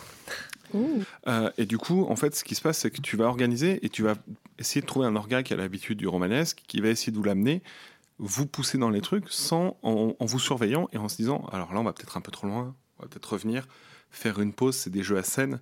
Du coup, se dire à un moment, est-ce que entre deux scènes, est-ce que tout le monde va bien? Est-ce que, enfin, prendre vraiment qu'il y ait du care au- autour des joueurs pour que les joueurs puissent se donner à fond en toute sécurité. C'est un- vraiment un processus de, bah, de déculpabilisation du joueur, en fait. Et aussi, dans ton intention, d'être très clair sur ce que tu attends euh, ou de ce qui risque d'arriver, en fait. Et permettre aussi, quand c'est des gènes à questionnaire, bah, d'avoir une option pour expliquer clairement que tu veux pas de romance et que si tu n'en veux pas, ça veut pas dire que tu vas pas forcément avoir un rôle en fait. Ce qu'il y a vraiment, c'est alors et après il y a des gens qui, qui ont pris l'habitude de faire ça et je pense qu'au moment ils se font choper et on les revoit plus.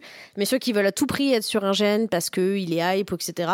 et qui sont pas du tout faits sur pour ce type de jeu, qui veulent juste être là pour dire qu'ils l'ont fait et avoir les belles photos etc. Ça existe vraiment? Et ça existe vraiment et on les connaît en fait et on peut Parce que- plus les parce- voir. Parce que quand même, c'est un sacré budget. Je veux dire, moi, un budget pour me faire chier à jouer à Animal Crossing, euh, bah, ça me passerait pas à l'idée juste Mais parce que je suis beau sur une photo. Ces joueurs-là ne se font pas chier. Ils se créent un jeu comme ils ont envie. Ouais. Ils font ce qu'ils veulent. C'est ceux autour qui se font chier Voilà, parce que c'est ça. eux, ils font leur merde. Eux ils sont les héros de leur propre histoire mais ils ont juste compris qu'en fait c'était un one man show et euh, et on est leur PNJ en fait. Sauf qu'on est euh, des PNJ qui n'ont pas demandé à être leur PNJ. Ouais. Et vraiment, il y a des gens qui sont comme ça, qui ont envie à tout prix de participer à des expériences alors que c'est pas fait pour eux. Et il faut être capable aussi de. Je pense que justement, quand tu te retrouves dans un gène à casting, t'as quand même. Il y a moins de monde, c'est plus facile à communiquer. Si tu te retrouves à jouer une romance dans un gène qui est pas forcément romanesque, qui est pas forcément avec des orgas qui sont habitués à faire ce genre de choses et qu'on te donne une romance, il faut que tu ailles communiquer auprès de la personne que c'était pas ton truc. Ouais. Il faut que tu lui donnes l'opportunité, soit toi de changer de perso, soit elle de se trouver un autre angle de jeu. Parce que les GN, surtout les fameux, ceux qu'on disait au début, qui se prennent pas trop au sérieux, euh, qui pensent pas forcément à tout ça, ils se disent bah les gens vont se débrouiller, vont créer leur propre jeu, et ils n'ont pas réfléchi qu'en fait la, la culture du jeu t'interdit de le faire. Ouais. Bah en fait, faut que tu puisses commencer à prévoir ce que tu vas faire en fait, parce que quand tu arrives sur place et que t'as quelqu'un qui dit bon par contre moi euh, c'est pas trop mon truc tout ça, t'es là genre ah Ah, ah je suis content d'avoir filtré Yeah. des routes hein. mais t'as lu la note d'intention? Quelle note d'intention? Non, puis même, c'est des jeux qui n'ont pas forcément de note d'intention. C'est c'est vrai que nous, on a tendance à jouer un peu en vase clos, on connaît plus ou moins les mêmes personnes, on fait souvent plus ou moins les mêmes expériences, mais ça reste pas non plus encore la majorité des gènes qui se font. Il y a encore plein de jeux où c'est des. Enfin, de moins en moins, où c'est des concepts qui sont encore. euh, une note d'intention, c'est de la branlette intellectuelle, en fait. Il y a encore plein de jeux qui sont en mode YOLO et qui n'ont pas envie d'être autre chose parce qu'ils ont peur justement d'être pris trop au sérieux comme si c'était bah, pas quelque chose de bien. Et en fait, ils se rendent pas compte que bah, en ne voulant pas faire cet effort-là, ils niquent quand même le jeu des gens. Sur Et- le romanesque, ça commence à, ça s'est bien démocratisé quand même là. Ouais. Maintenant. Ça, même, même chez le très, très on a des notes d'intention, pour vous dire. Voilà, mais euh, Ouais. Il y a des Ouais, gens- Tu peux me faire les gros yeux, mais oui. il y a des jeux où ils pensent pas quand même à ces trucs-là. On Ils est vont écrire des persos euh, mari et femme et ils prennent pas du tout en. Il n'y a pas de moment pour dire bah tiens euh, communiquez quand même entre vous pour dire comment vous allez bah, justement communiquer. Et tu passes à côté de ton gène, donc faut vraiment pas hésiter à dire quand c'est pas ton truc quoi. Bah, c'est bien qu'on en parle parce que est-ce que vous pensez que ce jeu est adapté à tout le monde? Moi, je vais commencer par parler des gens qu'on ne veut pas sur ces jeux. Euh, non, mais en fait, ce jeu n'est pas adapté. Auditeurs, écoutez bien. Non, non, mais sincèrement, mais là, du coup, c'est aux orgas, c'est au réseau de se faire. Les harceleurs, ceux qui comprennent pas le consentement, ceux qui comprennent pas que c'est un jeu et que quand on dit non, c'est non, ceux qui comprennent pas qu'une relation amoureuse en GN, ce n'est pas une vraie relation, ceux-là, ils ont rien à faire là. Pour la sécurité de tout le monde et même un peu la leur. Mhm. Euh, moi, j'ai- eu le cas en jeu hein, d'un mec, euh, il a vraiment fallu que je le repousse euh, en mode. euh, déjà, nos persos n'étaient plus ensemble, et franchement, il était à deux doigts de vouloir me rouler une pelle. Il y a un moment, je l'ai vraiment envoyé chier. Est-ce qu'il était espagnol? Même pas. C'était juste con, pardon. Euh, mais, mais voilà, c'était. Et ben ça, ça, ne doit pas jouer ce genre de jeu. En général, bon, maintenant, très honnêtement, je trouve que dans la communauté du romanesque, un comportement comme ça, ça se sait, mais. C'est parce que déjà, les comportements de ce type en dehors des jeux, Là, on est quand même sur un monde de niche dans Oui. un monde de Et niche. d'ailleurs, ce, ce type de comportement en dehors des jeux maintenant se sait et du coup, euh, bah, les orgas ne mettent plus ces gens-là sur les jeux. Euh, dans les questionnaires, il y a toujours un truc, en tout cas quand c'est bien fait, euh, vous ne voulez pas jouer avec. Si le nom il ressort 3, 4, 5 fois, tu le vires. Tu veux dire, tu... ça se trouve, il était de bonne foi, j'en sais rien, mais voilà, tu prends pas le risque. Alors certes, il y a peut-être des innocents dans l'histoire qui, voilà, mais tu prends pas de risque vis-à-vis de tes joueurs et de tes joueuses et surtout de tes joueuses avec ce type-là. Donc, est-ce que c'est adapté à tout le monde? Bah, Après, c'est plus une... en termes de si toi, tu veux faire le choix d'y aller, est-ce que tu as envie de vivre ces émotions? Si la réponse est oui, bah, n'importe qui peut y aller. Si tu pas envie, bah, va pas te forcer, ça sert à rien. Mais le plus important au niveau d'adaptation, moi, c'est vraiment qu'il faut repérer les prédateurs, il faut repérer les personnes toxiques, parce que ça peut faire des gros dégâts, en fait. Parce que des gens qui savent pas dire non IRL, ils savent pas dire non en GN non plus, en fait. hein. Donc, tu peux avoir des situations extrêmement traumatisantes pour des joueuses, beaucoup plus souvent que pour des joueurs, mais quelques joueurs aussi. Euh, mais voilà. Cyril en a vécu d'ailleurs. voilà. mais, euh, mais voilà, ces, ces, ces- ces joueurs-là, il faut pas les laisser s'installer là-dedans. De toute façon, on ne laisse pas s'installer et il faut arriver à les repérer euh, le plus Ouais. tôt possible et pas les laisser rentrer. Quoi. Et en dehors du côté euh, de la prédation, et surtout parce qu'on on disait quand même aussi l'intimité, c'est pas que les romances. Bah voilà, ce qu'on disait, les euh, c'est pas faux, Camelot, Noël Band, à un moment donné, faut, faut accepter que quand t'es en gêne, il y a des gens qui vont aussi jouer des émotions. Mhm. Euh, que si tu joues, bah euh, ouais, euh, ton, ton frère de guerre vient de mourir sur tes yeux et que t'as envie de pleurer, de crier, etc. Et qu'à côté, t'en as un qui, qui fait des blagues de merde. Ah, quelle horreur. Bah, en fait, faut être capable de dire c'est pas le moment en fait. Enfin, il y a cette expression genre read the room, bah, c'est un peu ça en fait. Si toi t'es mal à l'aise avec le fait que les gens sont là pour le faire à 100%, euh, bah c'est que c'est faut, faut accepter de fermer ta gueule en fait. Après, faut aussi se calibrer. Moi, je dis souvent, c'est que tu peux pas aller à une soirée karaoké euh, de la gaffe et attendre à chanter la Traviata. C'est que si tu vas sur un GN léger, tu peux pas non plus faire chier comme quoi les gens sont Ouais. trop. Enfin, faut se calibrer par rapport Ouais, à moi, je parle l'ambiance. aussi Ouais, du principe que tu, tu vois le gène dans lequel Oui, tu voilà. vas. C'est-à-dire C'est-à-dire que que, quand tu fais euh, Beverly Place, désappointé, euh, T'es pas désappointé en disant oh, mais je pensais pas que c'était comme ça. Voilà, Alors si tu vas à Beverly Place, euh, tu sais que ça va être de la merde à un moment donné, quoi. Ah, Mais par exemple, je prends. euh, j'ai vécu une scène de torture où on m'a vraiment torturé, bien psychologiquement, physiquement. Et vu que j'ai un beau gabarit, que c'était des copains qui me torturaient, ils y sont allés un peu franchement. Dans les mots, dans les actes. J'ai bien pris cher. Et à un moment, j'ai souri. Ça les a rendus fous. On a débriefé avant- après le jeu. J'ai fait, les gars, je suis désolé. Si j'ai souri, c'est que là, c'était Cyril qui se mettait en mode sauvegarde. Parce que après ouais. le sourire, c'est je me levais, je vous en collais une en fait. Non, mais ça, c'est pas pareil. Voilà. C'est parce que Mm. t'as accepté déjà de jouer cette partie Ouais. très dure. T'as le droit de lâcher aussi. Enfin, ça nous est déjà arrivé, même, tu vois, dans des scènes de, de dry hum, de se mettre à rire parce Oui. que t'as un peu cette moment de à quel moment ça a déconné dans ma vie pour que je me retrouve à 850 Bah, km de chez moi? Enfin, tu c'est vois, genre. comme euh, avec la musique de Wu, euh, ce gars-là c'est moi. Vous me demandez Voilà. comment je me suis retrouvé ici. exactement ça. Vous vous demandez comment. Bah voilà, tu vois. Euh, mais par contre, vraiment, des gens qui. qui, qui... Enfin, je sais pas, t'essayes de créer une dynamique de jeu et vous retournez dans votre campement et les mecs passent en hors-jeu tout de suite en mode euh, glaciaire et au fait, ta fille, elle a passé le CM2 alors que c'est pas du tout le bail du GN. Hmm. Euh, Enfin, à un moment donné, il faut être Camille. capable de dire. Pardon, Pardon. On, on ne parlera pas de ça. Camille, Voilà. euh, si, parce que c'est intéressant quand même. Camille, elle était en jeu, super prenant. Elle arrive, on lui fait Bah, du coup, euh, c'est quand le Salem 3 Sur l'Agora, ouais. Et, euh, non, mais il y a eu plein d'autres trucs là-dessus. Mais en fait, comme je lui ai dit, ben, là, maintenant, tout de suite, à partir de maintenant, pour toi, jamais. Voilà, ça, c'est fait. voilà, ça, je lui ai pas dit ouvertement parce que j'étais en jeu, j'étais vénère et que j'avais pas envie de me prendre de chou. Mais euh, pour lui jamais. Mais d'ailleurs, cette personne, euh, c'est la seule et unique personne. D'ailleurs, euh, elle est dans le Nord, donc tu risques plus de croiser que moi maintenant.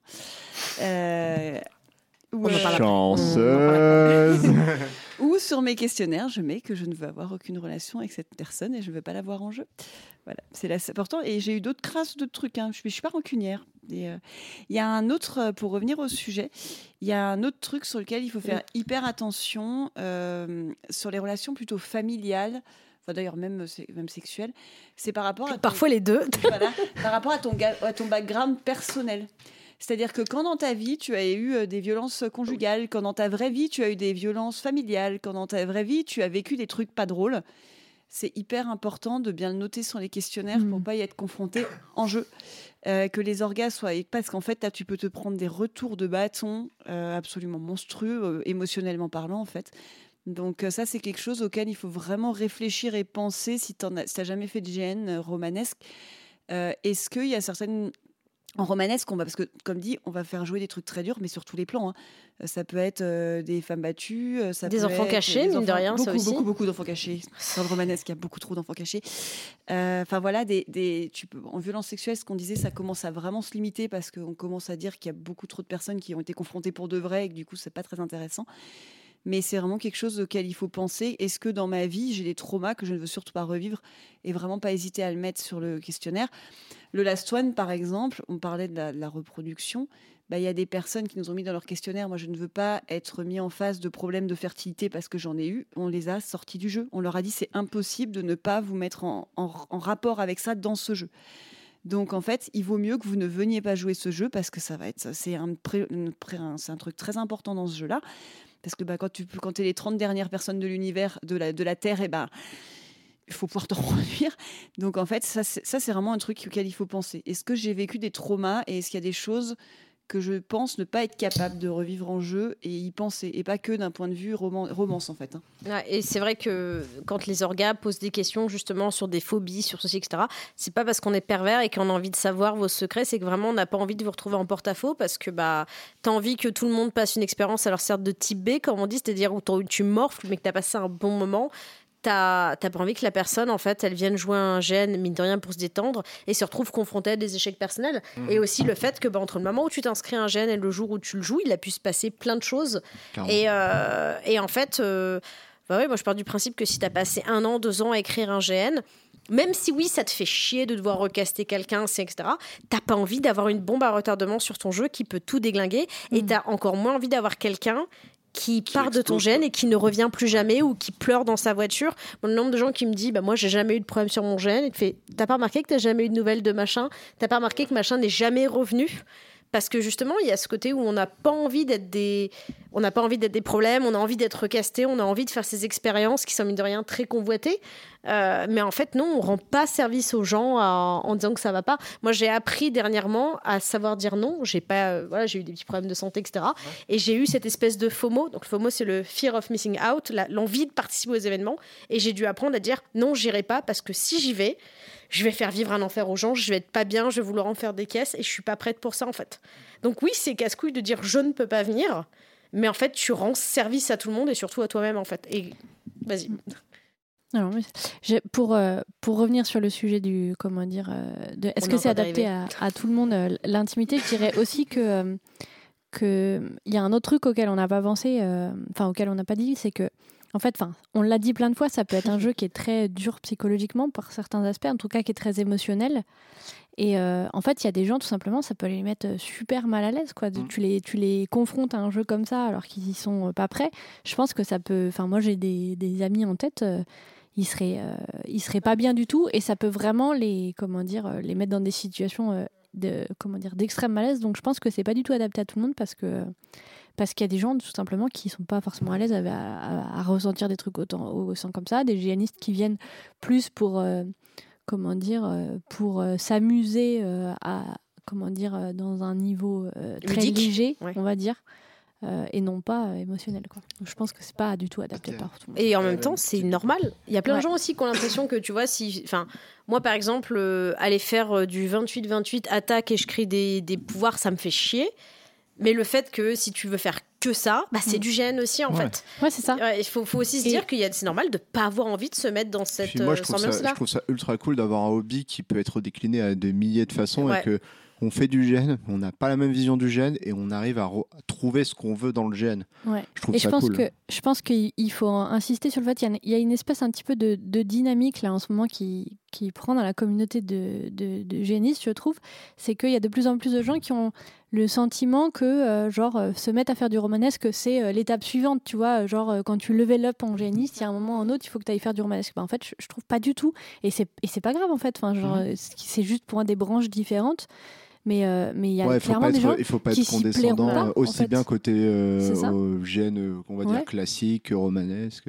Alors qu'on sait tous que le meilleur gène, c'est dans le Berry à se foutre sur la gueule. Voilà, moi je vous le dis. Non, Mais après, ce que je disais, en fait, c'est si tu as envie d'essayer d'éprouver des émotions en GN et que tu n'es pas quelqu'un de polytrauma euh, pour plein de raisons, essaye en fait ça. Parce que je pense que vraiment, comme dit, moi je suis, la, je suis l'exemple même. Cyril, quand on s'est rencontrés, il me disait que j'avais le quotient émotionnel d'une huître. Voilà, et je suis l'exemple C'est même. beau. Ouais, je sais. Non, mais on est d'un couple d'un romantisme, vous n'avez pas idée. On n'est pas passif-agressif, on est agressif-agressif. Ouais, c'est ce que disent nos bots. ça. Bref, mais, Mais on du s'aime. coup, du coup, en fait, spontanément, une personne comme moi, je pense pas qu'on me, qu'on m'aurait vu directement euh, faire du, du romanesque. Et pourtant, je, mais, je- en fait, je- les émotions, je, je les vis en GN, je les vis euh, beaucoup plus en GN que dans la vraie vie. Ou en tout cas, je les montre parce qu'en fait, en fait, si je vis beaucoup d'émotions, mais je les montre en GN, alors que dans la vraie vie, j'ai tendance à pas, à pas les montrer, en fait. Et tu peux aussi, aussi ne pas faire de romance, c'est juste écrire des, des amitiés de militaires, des Ouais. amitiés de combattants. juste fois, partir ouais. sur des histoires de copains, des histoires d'amitié, c'est déjà une super bonne introduction. Et, euh, et, je, et je le redis, euh, ouais. l'intimité euh, en jeu, il n'y a pas besoin d'être romanesque pour, pour en avoir. Quoi. Ouais. On, peut, on peut en avoir dans des GN Medbourg. euh, Ça dépend de comment le personnage est écrit. Quoi. Allez, on arrive sur la dernière question. S'il y a un conseil à donner à quelqu'un qui s'apprête à jouer à une relation intime en jeu, c'est quoi comme conseil? Regardez ma vidéo. c'est vrai, c'est vrai, C'est un bon conseil. On le voit maintenant, tu sais, avec son costume 18e, en train de regarder sur son téléphone, sur Après YouTube. sa partie d'Animal Crossing. Après sa partie d'Eval Crossing, j'ai que ça à faire de toute façon. Bah, moi, il y en a un, on en a déjà parlé 25 fois, c'est scaler. Donc, euh, comme euh, se calibrer, comme euh, dit Cora. Moi, j'ai scalé, mais voilà. Il y en a un deuxième, si dans votre bac, il y a un truc qui vous gêne, allez le dire aux orgas. Tout de suite. Hmm. C'est-à-dire que des fois, ça va désamorcer. Moi, j'en ai parlé au début de quand on a commencé. J'ai eu un rôle, moi, une fois où quand j'ai vu le bac, j'ai fait Oh my god. Et au final, ça s'est très très bien passé. Bon, d'ailleurs, moi, je n'étais pas allée voir les orgasmes là parce que j'aime vivre dangereusement. Mais je l'assume. C'est-à-dire que moi, j'étais pas partie pour faire du refus de jeu.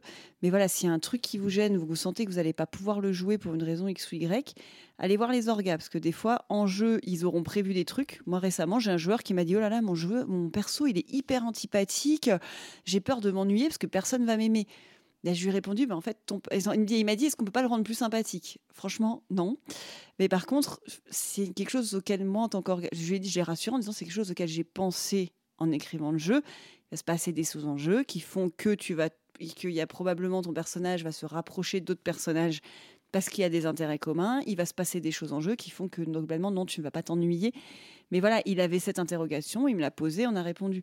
Il aurait pu aussi avoir une interrogation. Voilà, euh, dans mon bac, j'ai vu qu'il y aurait tel type de relation. Est-ce qu'il y aura en jeu? Moi, je suis vraiment pas à l'aise avec ça. J'aurais pu y répondre oui. Du coup, qu'est-ce que tu veux qu'on fasse? Mais voilà, faut en parler avant. Parce que euh, sinon, après, il y a du refus de jeu, c'est la merde, c'est chiant et ça emmerde tout. Et il vaut mieux en parler avant, franchement, en fait. Je resterai là-dessus. Ah, pardon. Ah, Je resterai là-dessus sur l'honnêteté envers les autres et envers soi-même, Hmm, hmm. de, bah, de connaître ses limites et surtout, surtout si c'est la première fois et qu'on postule sur un jeu comme ça. On va partir du postulat que c'est quelqu'un qui postule à un jeu romanesque, par exemple, Ouais. de bien préciser qu'il veut une introduction, en fait, un rôle d'introduction là-dessus. Parce que ne serait-ce que sans le jouer soi-même, juste être confronté au jeu des gens qui ont des, des engueulades, des scènes très très dures. Bah mine de rien, en tant que spectateur déjà, c'est vraiment très éducatif en fait. Hmm, Donc, et puis surtout être capable d'être, euh, d'avoir une vraie honnêteté envers soi-même et se dire, euh, bah, si on reçoit justement, comme je disais, quelque chose euh, qui ne nous convient pas, de l'exprimer. Euh, pas Oui. forcément de se dire, je verrai sur place. Ça, c'est la pire chose que tu peux faire parce que je verrai sur place. Ouais, c'est ça. Il n'y a pas que toi en, en jeu, du coup. Mm. Il y a aussi d'autres personnes qui dépendent de toi. Et, euh, et je rajouterais aussi que, euh, parce qu'on dit, on y a beaucoup dit connaître ses limites, etc. Euh, en fait, il y a forcément un moment où tu les connais pas et où tu vas les vivre et où là tu vois que tu as une limite.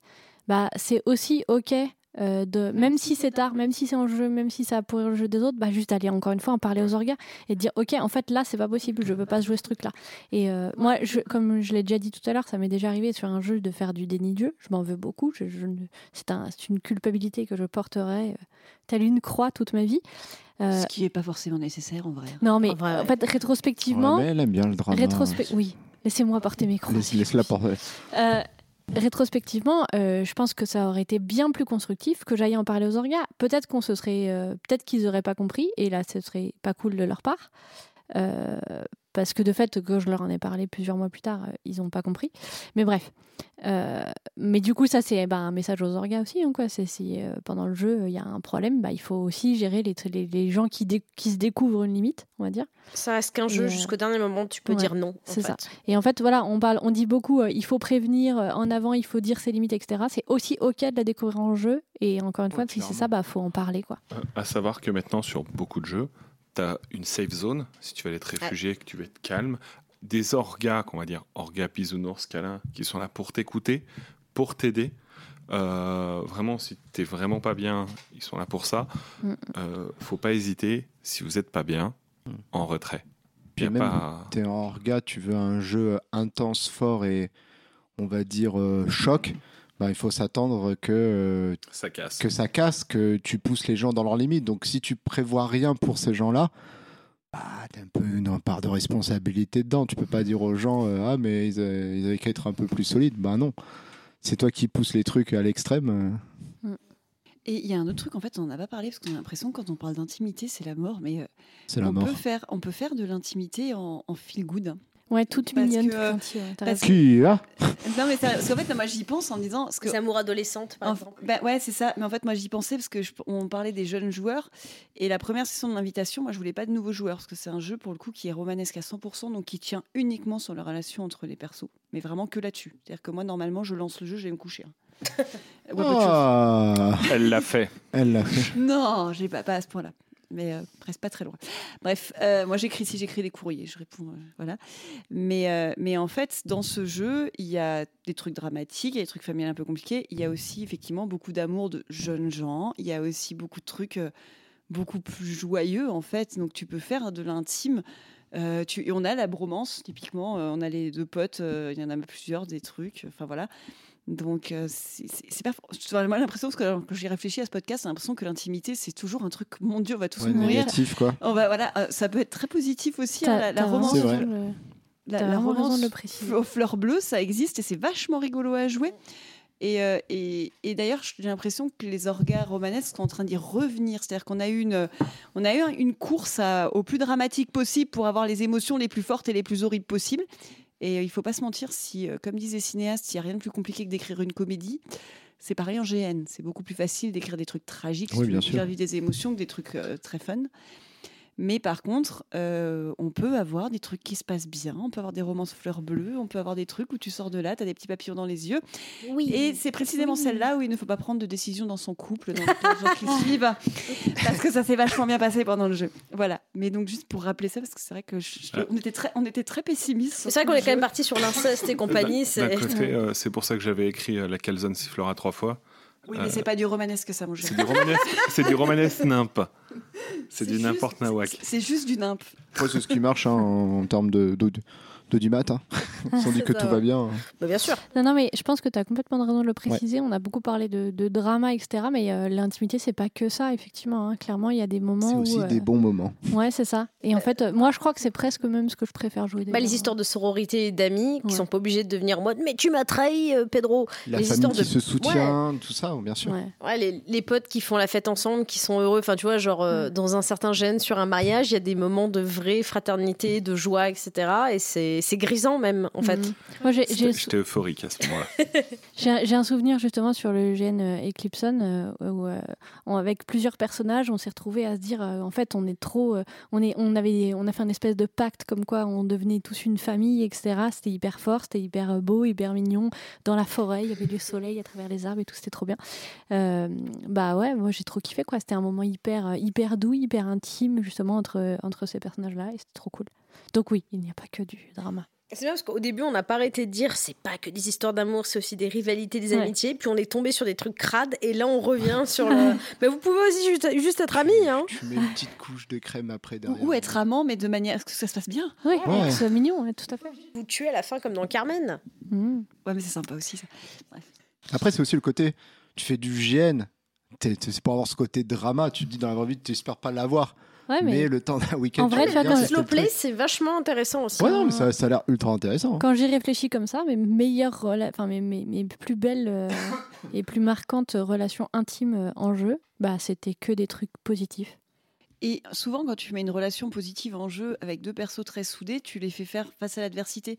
C'est-à-dire que du coup, vraiment une relation. La relation est très positive, mais pour qu'effectivement elle vive et que ce soit pas juste euh, des violons et des petites fleurs, euh, en fait, tu, soit parce qu'il faut passer les parents, soit parce que euh, il se passe un truc. Souvent, très souvent, il y a un des deux qui est frappé par le malheur d'une manière ou d'une autre. Il est malade, il a des problèmes d'argent, ils pourront pas bref. Mais du coup, ça permet d'avoir une relation très fusionnelle, que ce soit entre amis, entre amants, entre amoureux. Donc la, relation est très positive. Et c'est cette relation, si le jeu est écrit de manière à ce que les gens aient pas envie de se pendre à la fin, qui fait qu'ils vont réussir à s'en sortir. Donc tu fais quand même quelque chose, c'est même pas forcément toujours du slow et tu en sors avec quelque chose de feel good à la fin, même s'il y a quand même eu un petit peu de trucs à faire euh, derrière. quoi. Eh ben, merci beaucoup. merci euh, pour cet épisode. Merci d'avoir contribué à cet épisode. Parce que clairement, c'est pas nous qui allons. euh, c'est pas moi qui allais faire grand chose là-dessus. Tu Vous verras avez dans été quelques incroyable. Mais non, laisse tomber. Tu auras une bromance entre orques. Mais les bros, euh, les bromans, je les joue sans problème. hein. En Ah bah, Medbourg, tu c'est quasiment euh, la quintessence du truc, quoi. Et euh, on va passer euh, au au moment des recommandations. Avez-vous fait vos devoirs? Avez-vous des recommandations qui est dans l'univers du GN ou à côté ou qui s'en rapproche de près, de loin, de très loin peut-être? Je commence, c'est ça Allez Clémentine, commence. Moi, j'ai une recommandation qui, euh, à première vue, n'a pas grand-chose à voir avec le, avec le GN, puisque je vais recommander le groupe de métal Chargot. Mais euh, j'en parle parce que je pense que ça peut être une excellente source d'inspiration euh, vis-à-vis de leur univers, notamment visuel et scénique. Si vous ne les avez jamais vus en concert, je vous le conseille très vivement. Et, euh, et en fait, je trouve que vraiment, ils ont un univers qui est génial. Et moi, ça m'inspire plein de choses pour du GN, pour des costumes, pour des, pour des, comment dire, euh, pour des groupes, euh, pour écrire des groupes ou des trucs comme ça. Je, chacun, chacun y voit un petit peu ce qu'il ce qu'il a envie de voir. Moi, je trouve que c'est un espèce de mélange entre Metro 2033 et Mad Max Fury Road. Et, euh, et j'adore, quoi. C'est trop beau. Ils ont un look très post-apo avec euh, des personnages définis, Mm. euh, un jeu de scène incroyable avec des personnages qui sont dans leur histoire, qui interviennent. certains Par exemple, qui vont dans le euh, public. ouais, et certains tout. qui vont dans le public, ils ont le, ah, ils sont tout en noir, genre du Mm. maquillage noir partout. euh, ils ont euh, le, la Shadow Army, donc il y a ceux qui viennent mettre du noir sur les gens pour rejoindre la l'armée, euh, le- Ouais. les partisans, tout ça, et c'est assez cool et une ça. musique Et- vraiment trop trop cool. Et rien que, tu vois, leur pied de micro, et ben en fait, moi j'ai passé un moment du concert à regarder comment il était fait, à faire Ah putain, la patine, la patine elle est vachement bien Ouais, faite et tout, c'est hyper inspirant. Donc voilà, moi je vous Ils conseille. vraiment- euh, et ils ont un- de ce qu'ils nous ont dit euh, du gros matos euh, pour un Ouais. jeu scénique plus grand. On espère les voir dans, un, dans une grande scène. Voilà, mais moi je, je- je vous le conseille à, à- à titre de- à titre d'inspiration. Voilà, je pense que ça peut être cool de, de piocher des inspirations un petit peu ailleurs. Voilà. Cyril? Alors, euh, on va rester euh, dans les. Alors, pas dans les délices auditifs, mais culinaires. Euh, J'aimerais conseiller un petit resto qui, qui est à 1 rue des Chênes Verts à Saint-André de Sangonis, à 15 minutes de Montpellier, qui s'appelle Le Moment. Et en fait, pourquoi je vous en parle? Il est tenu par Guilhem, un des meilleurs cuistots en GN que j'ai eu. Il fait des super repas et ça fait euh, un an ou deux euh, qu'il a euh, en fait créé son propre restaurant qui s'appelle Le Moment. On mange super bien. C'est un petit cadre super cool et en plus, il est là, on peut taper la discute de GN. Honnêtement, si, il fait, euh, cette année, il fait aussi la bouffe sur le Dracaris euh, pour les PNJ, je crois, et euh, quelques joueurs. Si vous avez déjà eu la chance de manger de la nourriture de chez Guilhem, vous savez forcément que ce sera bon. Voilà. Ok. Quoi? Alors, à la base, j'allais parler d'un d'un projet, mais j'ai décidé que j'allais changer. Tu changes comme ça Ouais, j'ai décidé de vous parler d'autre chose. Alors, ça marche si vous êtes principalement anglophone, mais vu que c'est sur YouTube, il y a peut-être des sous-titres automatiques en français. C'est une chaîne YouTube qui s'appelle The Take, donc la prise, à la fois la prise euh, vidéo, mais aussi la prise de, de parole en quelque sorte. Ouais. Et The Take, c'est super intéressant. C'est tenu par des, des fanatiques de, de cinéma et c'est une équipe exclusivement féminine. Et en gros, The Take étudie des personnages, soit de films, de séries, ou alors des tropes, c'est-à-dire des stéréotypes qu'elles vont complètement déconstruire pour en expliquer d'où ça vient, etc. Par exemple, le personnage de la girl next door, ce genre de choses. Ou alors euh, la représentation du couple euh, mix dans les médias, donc dans les séries, dans les films. Et c'est super intéressant pour l'écriture des personnages parce que ça te montre euh, différentes façons de représenter un, personnage, d'où viennent l'origine de ces, de ces tropes, justement, quand dans, quel, dans les années 30, est-ce que ça commence à apparaître, est-ce que ça vient par rapport à un mouvement, etc. Et en fait, de regarder ces vidéos-là, je me suis rendu compte qu'il y avait des personnages que j'écrivais sans m'en rendre compte en reproduisant des stéréotypes, mais que les stéréotypes, des fois, c'est pas grave si ça raconte une histoire intelligente, en fait. Et donc, The Take, ça va être, par exemple, bah, ils vont faire une étude sur chacun des personnages de Mad Men pour montrer qu'est-ce que eux ils symbolisent dans la série avec des niveaux de lecture que tu imaginerais pas forcément. Et ça revient avec des représentations de personnages beaucoup plus classiques en fait. Donc ça peut être pour des séries pour des films ou en général justement sur un stéréotype. Et je pense que quand tu es auteur de BG ou auteur de GN, il y a vraiment des très très bonnes idées et aussi pour apprendre à déconstruire sa façon d'écrire des personnages en fait. Donc je vous recommande euh, cette euh, chaîne YouTube. Ça a l'air très intéressant. Et la mienne. Moi, je vais vous recommander un GN. On va rester dans le GN. Donc, euh, il y a un- c'est un GN euh, de l'association Aventure. C'est une association suisse. Euh, le GN se passe en France, il se passe en Ardèche et il s'appelle Par un beau matin d'été 1914. Donc, on va être en plein dans l'intimité parce qu'il y a des histoires de famille, il y a des histoires d'amour. Et, et puis, euh, quand ça se passe. euh, la première scène début août 1914, vous vous doutez que ça va vachement bien se finir. Euh, voilà, et euh, donc c'est exceptionnellement donc c'est du gène à scène romanesque. Euh, et en fait, c'est une inscription au premier arrivé, premier servi. Donc, je ne sais pas s'ils ont fini de remplir là, leur, euh, leur session d'octobre, mais sinon, vous pouvez vous mettre sur liste d'attente parce que bah, y a des risques de Covid, de désistement, de machin. Et sinon, ils... enfin, je sais qu'ils avaient prévu de faire plusieurs sessions parce que GN tourne bien, donc il risque d'être réédité l'année prochaine. Et comme je vous dis, c'est premiers. Donc là, pour le coup, il n'y a même pas de, casting à passer. Euh, déjà, il vous... le GN est non genré, donc euh, vous pouvez choisir de jouer un homme, une femme, euh, comme vous voulez. Et ils, en fait, ils vont vous donner dire parmi, ils vous donnent les personnages et vous disent parmi ces personnages choisissez en trois et dites-nous ceux que vous voudriez jouer. En fait, ils vous donnent le- un petit bac pour chacun. Et, euh, et voilà. Et moi, je l'ai joué l'année dernière. Euh, le site est sublime. Euh, il est vraiment magnifique. Et le GN est vraiment très chouette. Eh ben moi, je vais vous euh, recommander euh, la page Instagram The Nazer Brigade, qui est un groupe euh, de République tchèque euh, qui font euh, euh, de l'art. Je vais pas dire reconcite, mais ils font euh, du Nilfgaardien, euh, The Witcher en mode GN avec euh, des costumes qui sont tellement cool. Et vu qu'en ce moment, euh, pour cet été, je vais aller au Prisme en tant que Nilfgaard, c'est une source d'inspiration en continu. Où tu as été, hein. je sais pas comment on sera en termes de montage. Quoi? Je dis si ça se trouve, c'est déjà passé Ah oui, c'est vrai peut-être. Et c'était comment C'était comment? C'était extrêmement petits points, trois inséré. Si ça sort avant, c'est qu'on a été euh, pas feignants. Si ça sort après, C'est qu'on était des feignasses. On est des Mais, feignasses. mais du coup, les costumes Nilfgaard, euh, ceux de la série? Bien sûr, clairement, ceux de la série. vraiment, euh, je ne vois pas pourquoi on parlerait d'autre chose. La série est vraiment incroyable. C'est beaucoup d'argent investi pour des choses aussi beaux. J'aime beaucoup. Ça tire balle réelle aujourd'hui. hein. Ah non, ça va. Là, là, je tire clairement sur euh, l'ambulance avec le pneu crevé. Là.